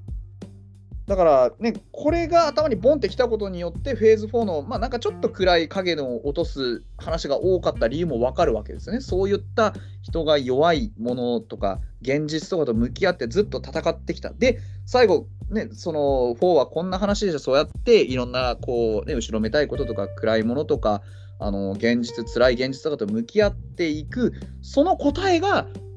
アントマンにある。その大きなものを守るっていうのもそうだけど自分の大事なものにどんな時であっても命かけれるかっていうそのね思いの強さですよね。うん。一ヒーローであるってこともそうだけどヒーローの姿として別に大きなヴィランと戦うだけがヒーローヒーローじゃない。みんなそれぞれ一人一人の戦うフィールドがあってそれは大きさじゃないんだって。それこそ小さきものを見逃すなんですよ。小さな小さな世界であっても自分の身の回りの世界を一生懸命守っていく姿が一番大事なんだってうん。いうことをここでドーンって伝えることによって4のすべてシーズン4のそのフェーズ4のすべての物語が救われるわけですよね。そうです。で、本当そうでした。このよ,、まあ、よく本当こんな流れを作りますよこの時代に。だから、アントマンワスプ、クワントマニアってよくいろいろ見ていくと、フェーズ4ってどこに隠れてるかもしれないっていうぐらいの本当にでした。あのね、クワントマニアにアントマンが書かれていたかのようにそうですね。ですわ。いや本当に素晴らしい物語でしたよ。うん本当見せ場も多いですし映像的にも面白いですしね。いや、それは本当、見せ場が多い、本当に。見せ場が多かったとても。うんうんまあね序盤から本当にあのーでそうだから思ったんですよ。ほぼほぼ同じシーンで始まりと終わりが構成されてるじゃないですか本編は。うんうん、そうそうだ。から結局日常を、まね、自分たちの暮らす日常を守っていくっていうことが一番尊いんですよね。そうなんだから結局、最後、スコットラングもちょっと大きいことを考えようとしたけど、うんでも日常じゃんに戻っていったそうそうそうそう最終的に日常を戻っていったっていう。だから、ジャネットはそこを大きなことばっかり考えてたから、そうそうそうそそこに行っちゃったんで、あの、そちょっとの、なんだろう、姿がいいんだと思いますよ。うそうだからねそれこそジャネットもさっき言ってましたけどだからなかったことにはできないんですよね。そうそう。なかったことにはできないから向き合わなきゃいけなくって向き合うってことが終わったからああやってあの尊い日常が戻ってきたわけですよ。そこに最終的に帰結していくっていう。です。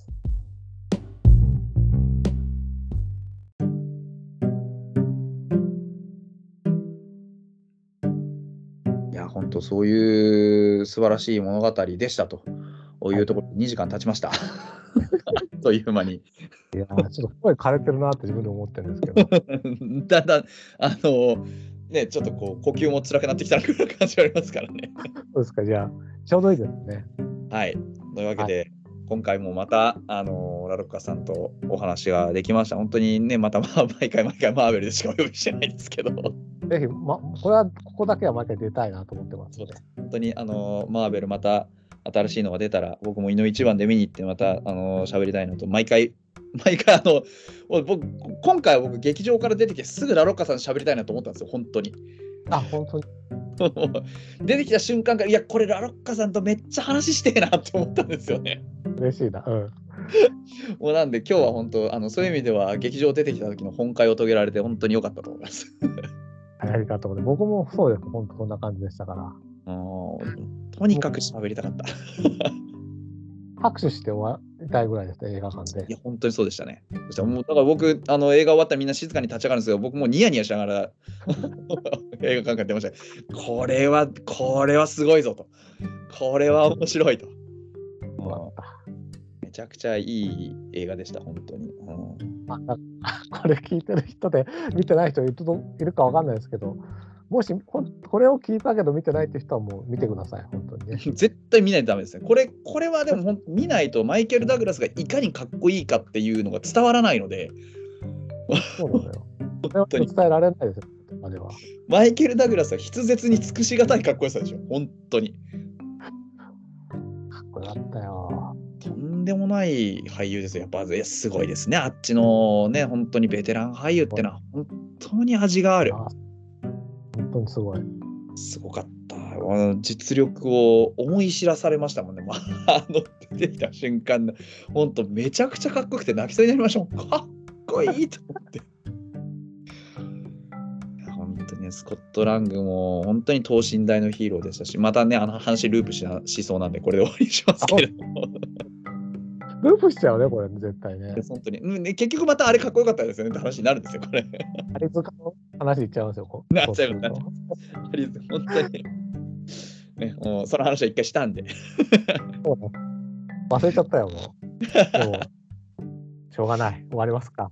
はい、では、あのね、フォックストロットのいろいろ語りたいラジオということで、えーマーベル語りたいラジオ、今回は、えーアントマンワスプ・クアントマニアのお感想をラロッカさんと一緒にお話しさせていただきました。ラロッカさん、なんかあの告知とかないです？大丈夫です？大丈夫です。はい。あ、そあじゃあ、あ一個だけですか？あの、はいカープキャストのあのがですね、新番組を作りまして、カープキャストをメンバーを中心に、あのトーキングスクエアっていう、トーキング、えっ、と、なんだっけ、スクエアってどういう意味でしたっけ？スクエアは四角ですね。トーキングでその四角っていう映画でスクエアっていう番組が多分あのこれと同じポッドキャストの携帯で配信されると思いますので。で。アンカーで多分配信してるはずなので、であのカープキャストは野球の話なんですけどこっちは野球以外のいろんな話をセブンさん中心だったり僕中心だったりしてますのでもう何番組上がってますのでぜひ聞いてみてください。そうですね。はい。よろしくお願いします。私も喋らせていただいております。スクエアってのはその四角っていう意味もあるんですけど、いわゆるあの広場とか、あのそういう意味もあるんですよね。そう。だから、あの、おしゃべりする場所みたいな多分意味だと、セブンさんが名付けたんじゃないかと思うんですけど。ねカープキャストほど自分の中に馴染んでないもんでもっと出てこないですよね。まあまあ、あの本当にカープキャスターさんでは毎回あの野球の話、野球の話じゃなかったり するんですけど、いろんなこと話させてもらってるんですが、そういうあの野球が本筋じゃない話をするときにね、あのトーキングスクエアって僕も参加させてもらいたいなと思ってますので、あのそちらの方もよろしくお願いしますというところで、僕もあの本来のね、あのラジオトークの野球語りたいラジオで話さないような話をこっちでするっていうのが本来の目的だったので、